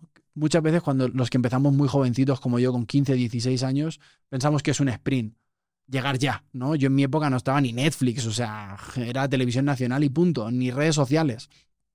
Y ahora creo que las plataformas venden sin querer esta cosa de el sueño. Puedes no ser nadie y mañana tener 10 millones de seguidores y estar en wow, ¿sabes? Y dices, ok, qué chingona que le pase, también mucha suerte y mucho trabajo personal para poder sostenerlo, pero esto es una carrera de fondo. Es una carrera de fondo, eh, no es una carrera de cuarto de milla, pero además de eso, creo que es bien importante tener claro que yo creo que los sueños no tienen, no son negociables, no tienen precio. Con los sueños no se puede hacer eh, mercantileo, ¿sabes? Es una cosa de, de, respetarlos, de, no negociarlos. Y lo digo en un momento en donde, en donde tristemente em, se condiciona mucho en, nuestro ámbito, en el, en el trabajo de casting, a la gente que si no está en una plataforma no la ven, si no paga una suscripción a otro lugar tampoco. Eh, hay que subir material o un reel eh, tienes que tomar un taller con este director para que te vea, tienes que meterte en esta escuela para que seas visible. Y yo creo que eso, eso, eso no puede pasar, o sea, eso no puede pasar. Y en parte, Juan, discúlpame, es culpa de ustedes, porque son ustedes quienes terminan entrando en esa dinámica y en ese juego. Existe el libre, el libre albedrío, ustedes pueden decir, no, no me interesa, no quiero. Pues si no me quieren ver, no me quieren ver y punto, ¿sabes? Lo que tú decías hace un momento antes de empezar este podcast. Llega un momento en la vida en donde dice, ya no estoy para hacer ciertas cosas. Y eso también se lo digo mucho a los actores. Ustedes mismos tienen que darse cuenta en qué momento quiero dejar de hacer beats. O quiero dejar de hacer capitulares y quiero arriesgarme a que me den un personaje de reparto y que me traten como un actor o una actriz así. Esas cosas no pueden ser negociables. O sea, los, los sueños, el sueño que tengo yo con mi empresa no me lo, no me lo compra nadie. Y, y digamos que estoy muy convencido que creo que nunca volvería a la vida corporativa, porque ya di el salto y mi sueño es que mi empresa pueda ayudar a que el talento hispano sea cada vez más visible. Yo no me voy a sentar detrás de un escritorio a seguir trabajando desde lo corporativo porque además fui feliz y todo lo que sé hoy en día lo aprendí en una empresa muy corporativa. Pero mm, pero es, esa magia, eso que eso tiene, eso de levantarte todos los días y decir, sí puedo, sí quiero, no me importa que ayer me hayan dicho que no, y lo sigues viendo y lo sigues viendo a quienes se siguen entrenando y a quienes van por la vida tomándolo a la ligera, la vida misma se encarga de, irlos colocando, ¿sabes? La vida misma se encarga de ponerlos. Em, pero eso hace parte muy, muy, muy fuerte de la fe, de no caer en el ego, como lo mencionabas hace un momento yo siempre le digo a los actores, yo no entiendo por qué alimentan el ego. Y alimentar el ego, no como dicen los coaches de estos que hay tan de moda ahora, eh, alimentar el ego es como alimentar el sicario de, ustedes mismos, porque por ego hay gente que a veces uno no llama, porque, ¿sabes? Entra al set y ni siquiera saluda. Michelle Brown. Tengo una experiencia con Michelle Brown hermosísima. De pronto nos regaña si la cuento, pero la voy a contar. Michelle Brown una vez rodando una serie se enteró que el coordinador de piso no conocía el mar y le regaló de cumpleaños un tiquete para que fuera con su mamá a conocer el mar, ¿sabes? Es un gesto que a Michelle obviamente le cuesta un dinero, pero, pero que engrandece muchísimo más. Esas son las personas que necesitamos en esta industria. Ese tipo de personas son las personas que necesitamos que nos ayuden a recuperar la mística. Yo siempre les digo eso, mística. Entrar a un set de grabación es como entrar a un templo. ¿Sabes? Tener una escena en tus manos es la oportunidad de crear, de darle vida a otro personaje. Actuar es fácil. Aprender a actuar se puede aprender. Hazlo diferente todos los días. Eso es lo que es difícil. Aprender a actuar es fácil. Ser buena persona no lo enseñan en ninguna parte, ¿sabes? Y te lo dice una persona que tuvo problemas de ego grandísimos. A la que la vida un día la sentó y le dijo, ah, cabrón, ¿te creíste esto? Pues no, ¿sabes qué? Vas a empezar otra vez desde abajo. Así que yo creo que lo mejor que puede pasar es creer con muchísima fe sobre eso y trabajar todos los días, porque si no lo trabajas, pues también eso se queda ahí como, ¿sabes? Como flotando. Te lo dice un Piscis. Palabra de Piscis. Sí. Oye, Juan Pablo, ¿qué, ¿qué, le podrías decir a un actor o actriz que pueda estar escuchando este podcast que está en ese momento donde los sueños están en punto muerto y parece que no arrancan? Que como él, hay 40 más, 50 más, que no se preocupe tanto porque no va a tener respuesta al por qué no, que solo se preocupe por hacer su trabajo bien, que las oportunidades están, las oportunidades están, pero que siempre lo que yo digo es, estén atentos a las oportunidades y, en, y vibrando en la energía que las oportunidades necesitan. Porque a veces nosotros mismos somos nuestros propios saboteadores de cosas y te lo digo yo que a mí me pasa también un montón. Si yo salgo de mi casa diciendo, no, yo no voy a tener proyectos el próximo semestre, seguramente no los voy a tener. Pero también entiendo y respeto y valoro mucho a las personas que a veces sienten esa cosa, sienten ese lado de ese, ese, mundo gris. Pero nada es para siempre, todo pasa, lo que es para uno es para uno, ¿sabes? Todas esas frases clichés son ciertas.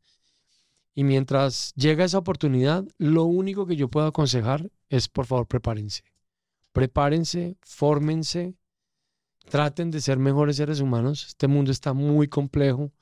Salimos de una pandemia portándonos casi que igual a como entramos.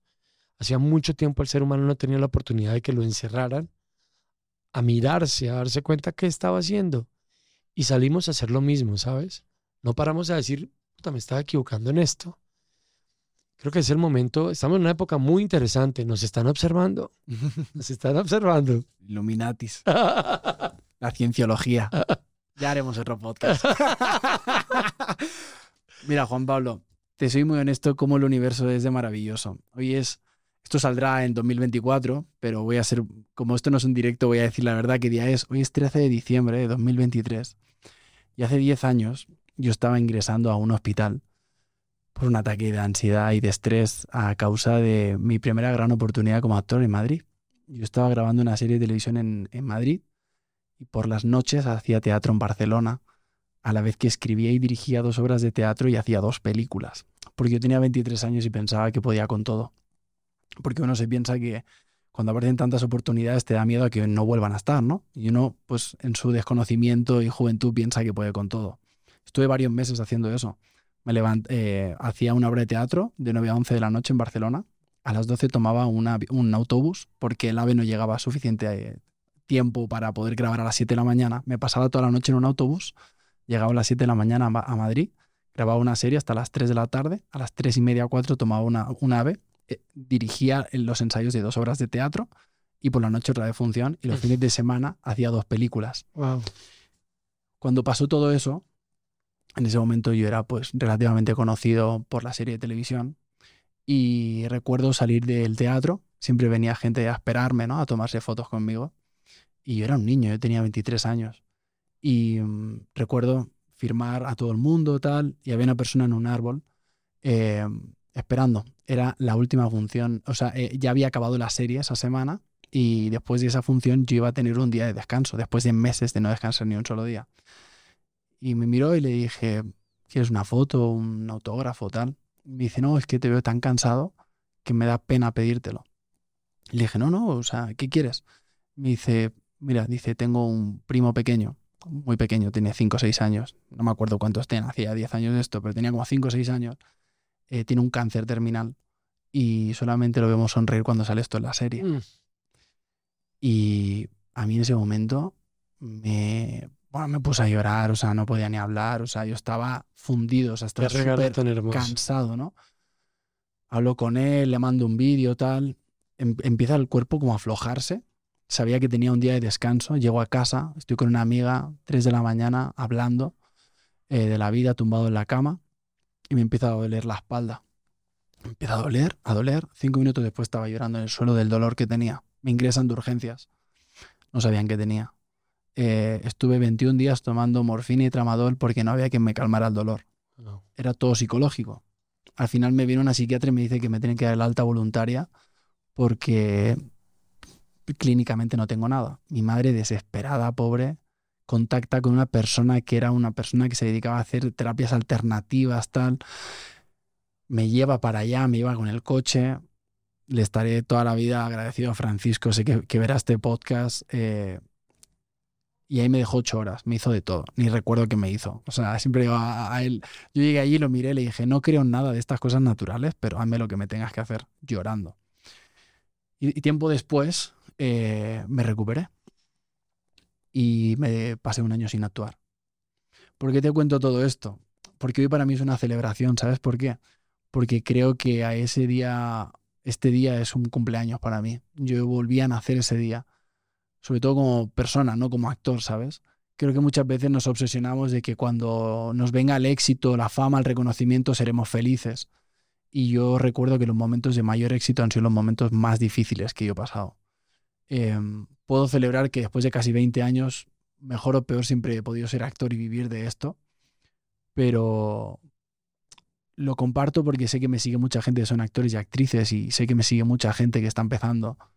Eh, y lo cuento porque lo que uno cree que le va a dar la felicidad muchas veces no es. Entonces es como un mensaje de, amigo amiga, si estás escuchando esto, sigue soñando, pero no hagas de ese objetivo el pensar que ese momento entonces tu vida va a tener sentido. Porque cuando yo me dieron el papel en una serie de televisión, llamé a mi maestro Javier Galito Cava y le dije, Javier, lo he conseguido, mi primera serie de televisión. Me dijo, Juan, tú tienes un carácter que esta profesión te va a decepcionar. Y no se equivocó para nada. Claro. Porque esta profesión es muy cruel en muchos momentos. Muy. Y se romantiza muchísimo, ¿sabes? Y por eso yo hago este podcast, Juan Pablo. Porque muchas veces se ve el lado bonito, ¿no? Y todos los actores de éxito de, ¿alguna vez has pensado en dejar la actuación? No, nunca. Yo, Juan Pablo, todos los días de mi vida he pensado en dejarlo. Pero No, todos los días vuelvo a decir, no, sí vale la pena. Pero todos los días se me cruza el pensamiento de decir, güey, ya, ya, ya, ya. Ya, brother, no puedo otro, otro no, no, ¿sabes? No puedo, ¿sabes? O sea, Pero al final vuelvo a tomar la decisión y decir, no, sí. Pero que se me pasa por la cabeza. Ayer tuve un casting después de tres años sin ir a un casting presencial y yo estaba a punto de entrar y decía, ¿para qué mierda vengo? ¿Para qué me expongo a esto? ¿Por qué estoy temblando? ¿Por qué, no, ¿Por qué la mano, o sea, sudando frío? Luego ya entro y se me va. Si entras y sigues así, brother, igual esto no es para ti. Pero es, es, es complejo, Juan Pablo. Sí. Esto, esto es muy duro y por eso doy pie a lo que yo quería hablar. La salud mental. Por eso hago este podcast. Porque la salud mental ha estado toda la vida, pero hasta que nos ha puesto de moda parece que no hemos volteado a verla, ¿sabes? Tú, Juan Pablo, ¿tú cómo cuidas tu salud mental? Bueno, mi, mi salud mental, yo digamos que la, que la trabajo todo el tiempo. Bueno, no soy una persona que está meditando, soy de los que a veces cuando escucho meditaciones escucho unas voces así como raras y digo, yo debería haberle hecho casting a esta gente porque esta gente me está haciendo reír. Eh, no, yo me gusta escuchar mucho música, trato de estar con música todo el tiempo. Eh, lo que te decía, busco mi refugio, pero no, no le entregué absolutamente a nadie esa, esos momentos de paz, esos momentos de, de, de recuperarme, de, de estar bien, porque estamos en un mundo con mucha información, cada vez, cada vez hay, todo es más inmediato, a veces digo yo debería desinstalar el WhatsApp, debería desinstalar un montón de cosas que nos agobian, pero hacen parte un poco de la dinámica en la que estamos los seres humanos hoy. Y también creo que cada quien encuentra su manera. Creo que lo importante es encontrar qué te hace feliz, porque vinimos a ser felices. Este mundo, vuelvo y insisto, está muy difícil. A mí hace poco se me murió alguien, alguien conocido de un cáncer y cada vez hay más casos y más casos de gente que se muere en momentos inesperados. Y digo, ¿y qué hicimos? ¿A qué nos dedicamos a cómo vivimos esta fiesta? Amargados, cobrándole dinero a los demás por sus sueños, ayudándoles a conspirar, portándonos como el orto, ¿sabes? Eh, mi, mi paz mental y mi, y mi, y mi, y mi descanso está en, en tratar todo el tiempo de hacer, hacerlo bien. Soy muy devoto, creo mucho en Dios, soy muy mariano, tengo a la Virgen tatuada en un brazo. Eh, esa es mi meditación, orar con Dios, tratar de que haga acción en este cuerpo y en esta cabeza todo el tiempo y que sea cada vez más coherente con lo que quiero. Pero sí es importante cuidarse. Hoy en día es muy importante. ¿En algún momento de tu vida has pasado una etapa de ansiedad, depresión o ansiedad? Muchas. Yo intenté suicidarme dos veces. Em, em, sí, fui muy depresivo, muy depresivo. Eh, fui una persona insegura. Eh, no, lo que te decía, tuve un lado oscuro muy, muy fuerte, muy fuerte. Tuve adicciones, eh, distracciones, eh, ¿sabes? Tuve cosas que, que, que, me, que me alejaban, que me alejaban de, del Juan Pablo Rincón, del que hoy en día me siento muy orgulloso, exageradamente seguro, que eso me preocupa, porque ya es como que demasiado. Pero, mm, pero sí, todos hemos tenido nuestros momentos de debilidad. Me, me aferro mucho a Dios, me aferro mucho a la Virgen y, y les pido y, y, trato como de poner los pies en la tierra por lo que te contaba, porque mi vida cambió hace, hace cuatro años que decidí emprender este sueño de Hispanicast y de, y de que cada persona que pasa por nuestro estudio y que cada persona que conoce la historia se sienta parte de Hispanicast se sienta un miembro más, son nuestra familia, son parte de la casa. Eh, siempre digo a la gente, este sueño no es mío, este sueño es de todas las personas que, que se sientan que pueden crecer con esto y que los puede inspirar. Y también sentir mal a veces, porque a veces es válido sentirse mal. Lo que no está bien es quedarse en eso, porque nosotros mismos tenemos el propio motor para salir a frote. A veces no lo hacemos por nuestros miedos e inseguridades pero también creo que, mira, yo voy a cumplir 50 años el año entrante y, hoy pensaba, hoy me sentaba y decía, me estaba amarrando los zapatos y dije, yo creo que ya maduré. Yo creo que ahora sí maduré. Llegué a los 50 y ya estoy maduro. Hace 10 años era un desastre, pero todo hace parte de la experiencia y vivirla, actuar a diario. Total.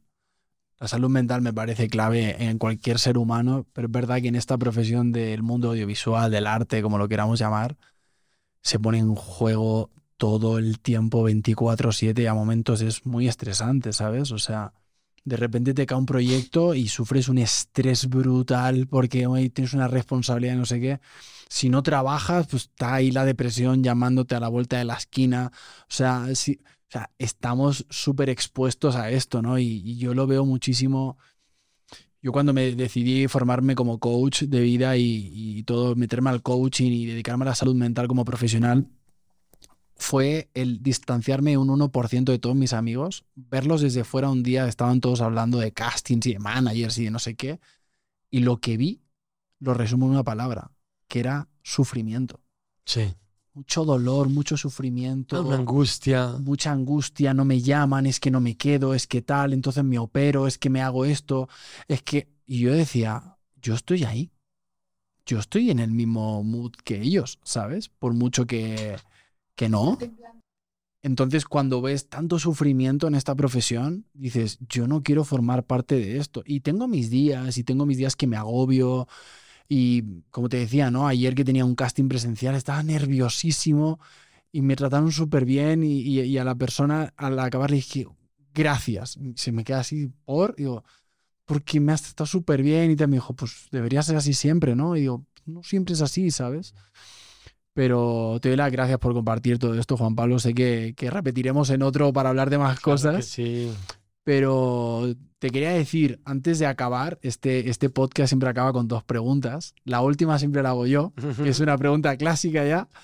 Y te dejo que me hagas tú una pregunta. O dos si quieres. Em, siempre acaba así, el invitado preguntándome algo a mí. ¿Con qué sueñas todos los días? va a sonar muy así, pero es real. Mi sueño en esta vida es poder llamar a mi madre un día y decirle, no trabajen más. Ese es el sueño no sueño con otra cosa en este momento. Para mí poder decir soy exitoso es decir, puedo decirle a mi madre que no trabaje, poder decirle yo soy tu jubilación, no te va a faltar de nada. Y, y a mi abuela, pues ahora que voy para España tengo muchas ganas de verla. Mi madre y mi abuela son el motor de mi vida. A mi padre también lo amo mucho, pero ellas han sido el motor de mi vida siempre. Y yo no sería actor, ni estaría haciendo este podcast, ni estaría viviendo en México si no fuera porque mi madre y mi abuela se han roto enteras para poder ayudarme a luchar por mis sueños. Y yo siempre tenía como esa frustración de pensar de que mi madre o mi abuela no me, sobre todo mi abuela no me iba a ver en una gran pantalla o haciendo una serie o haciendo una gran obra de teatro, puedo decir que lo, he cumplido, ¿sabes? Y mi sueño es poder seguir contando historias eh, y dedicarme a esto. No concibo mi vida haciendo otra cosa, ¿sabes? Contar historias.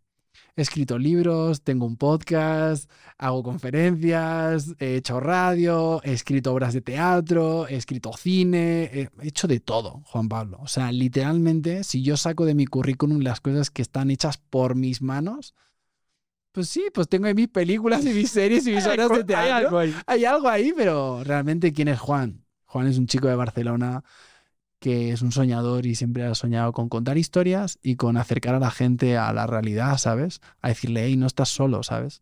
Yo también tengo muchos días en mi casa, Juan Pablo, que me meto en ahí, en la nube de internet y digo, y ahí uno se compara y ahí uno también siente dolor y también, no, es porque es real, ¿sabes?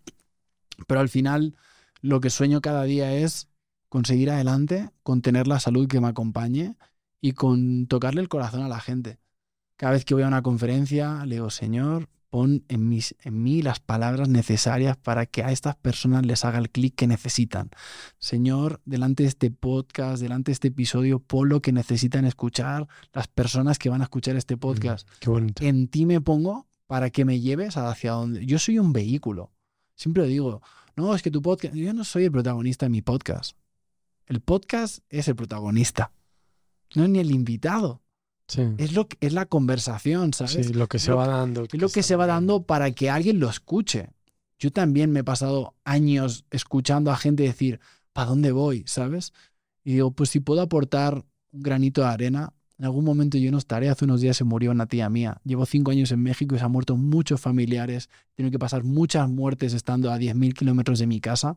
Y tú que también vives fuera de tu casa, sabes lo que es vivir fuera de casa ese callo es todos los días. Muy fuerte. Es la muerte de un ser, de un ser querido, es, es todo, ¿sabes?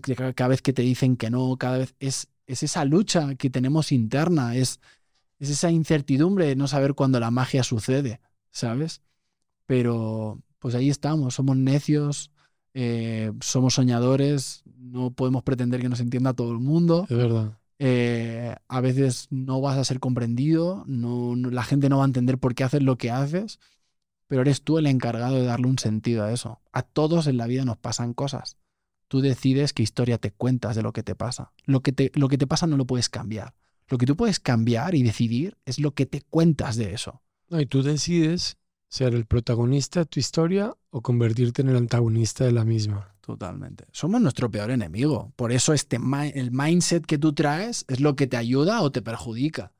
Y yo invito a todo el mundo que déjate actores, actrices, o sea, lo que estén escuchando este episodio, como digo en todos mis podcasts, acércate con las personas que, que realmente te hacen sentido. Ve a terapia, trata tus cosas, trata tus adicciones, trata tus pedos, porque es que no hay de otra, ¿sabes? O sea, es la única manera en la que entender esta simulación que co-creamos todos a la vez pueda tener un sentido. Sí, es verdad. Y para cada quien tiene el suyo, ¿sabes? Entonces, pues te doy las gracias. No, gracias a ti, Juan. Pero antes de acabar, mi querido Juan Pablo Rincón, yo te quiero preguntar, si tú tuvieras la oportunidad de ponerte delante del Juan Pablo que fuiste con 15 años, sabiendo todo lo que sabes, todo lo que has vivido, ¿qué le dirías?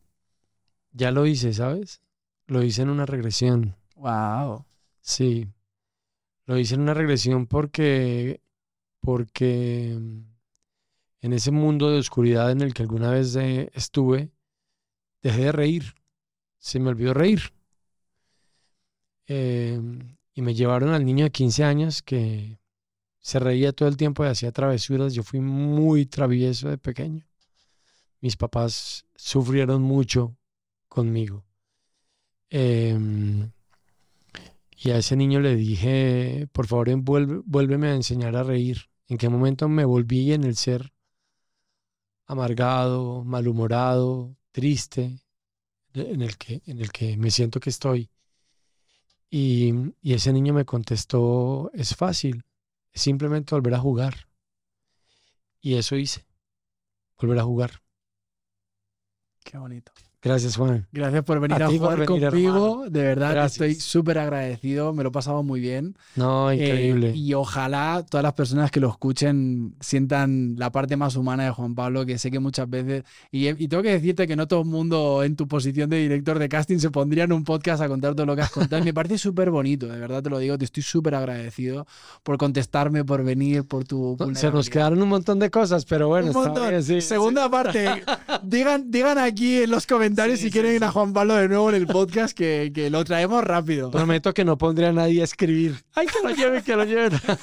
No, ha sido un placer enorme, de Gracias, verdad te estoy muy agradecido que sigas teniendo muchos éxitos. A que ti y a 2020 la gente, a la gente que nos está escuchando y viendo, que este 24 sea maravilloso, que se cumplan todas las cosas que quieran, que sean muy felices y, y- y que conspiremos para que este mundo eh, tenga muchísimo más sentido. De verdad que muchísimas gracias por esta oportunidad, por el trabajo que haces, por la buena onda y, y que viva Hispanoamérica. Eso. Muchas gracias a todas las personas que están escuchando este episodio. Yo soy Juan Frens, ha sido un placer tenerte aquí de nuevo. Suscríbete al canal en la plataforma donde sea que lo estás escuchando, porque así podrá venir Juan Pablo de nuevo y muchas otras personas que este 2024 van a removerte el corazón y la mente. Ha sido un placer, nos vemos en el próximo. Bye.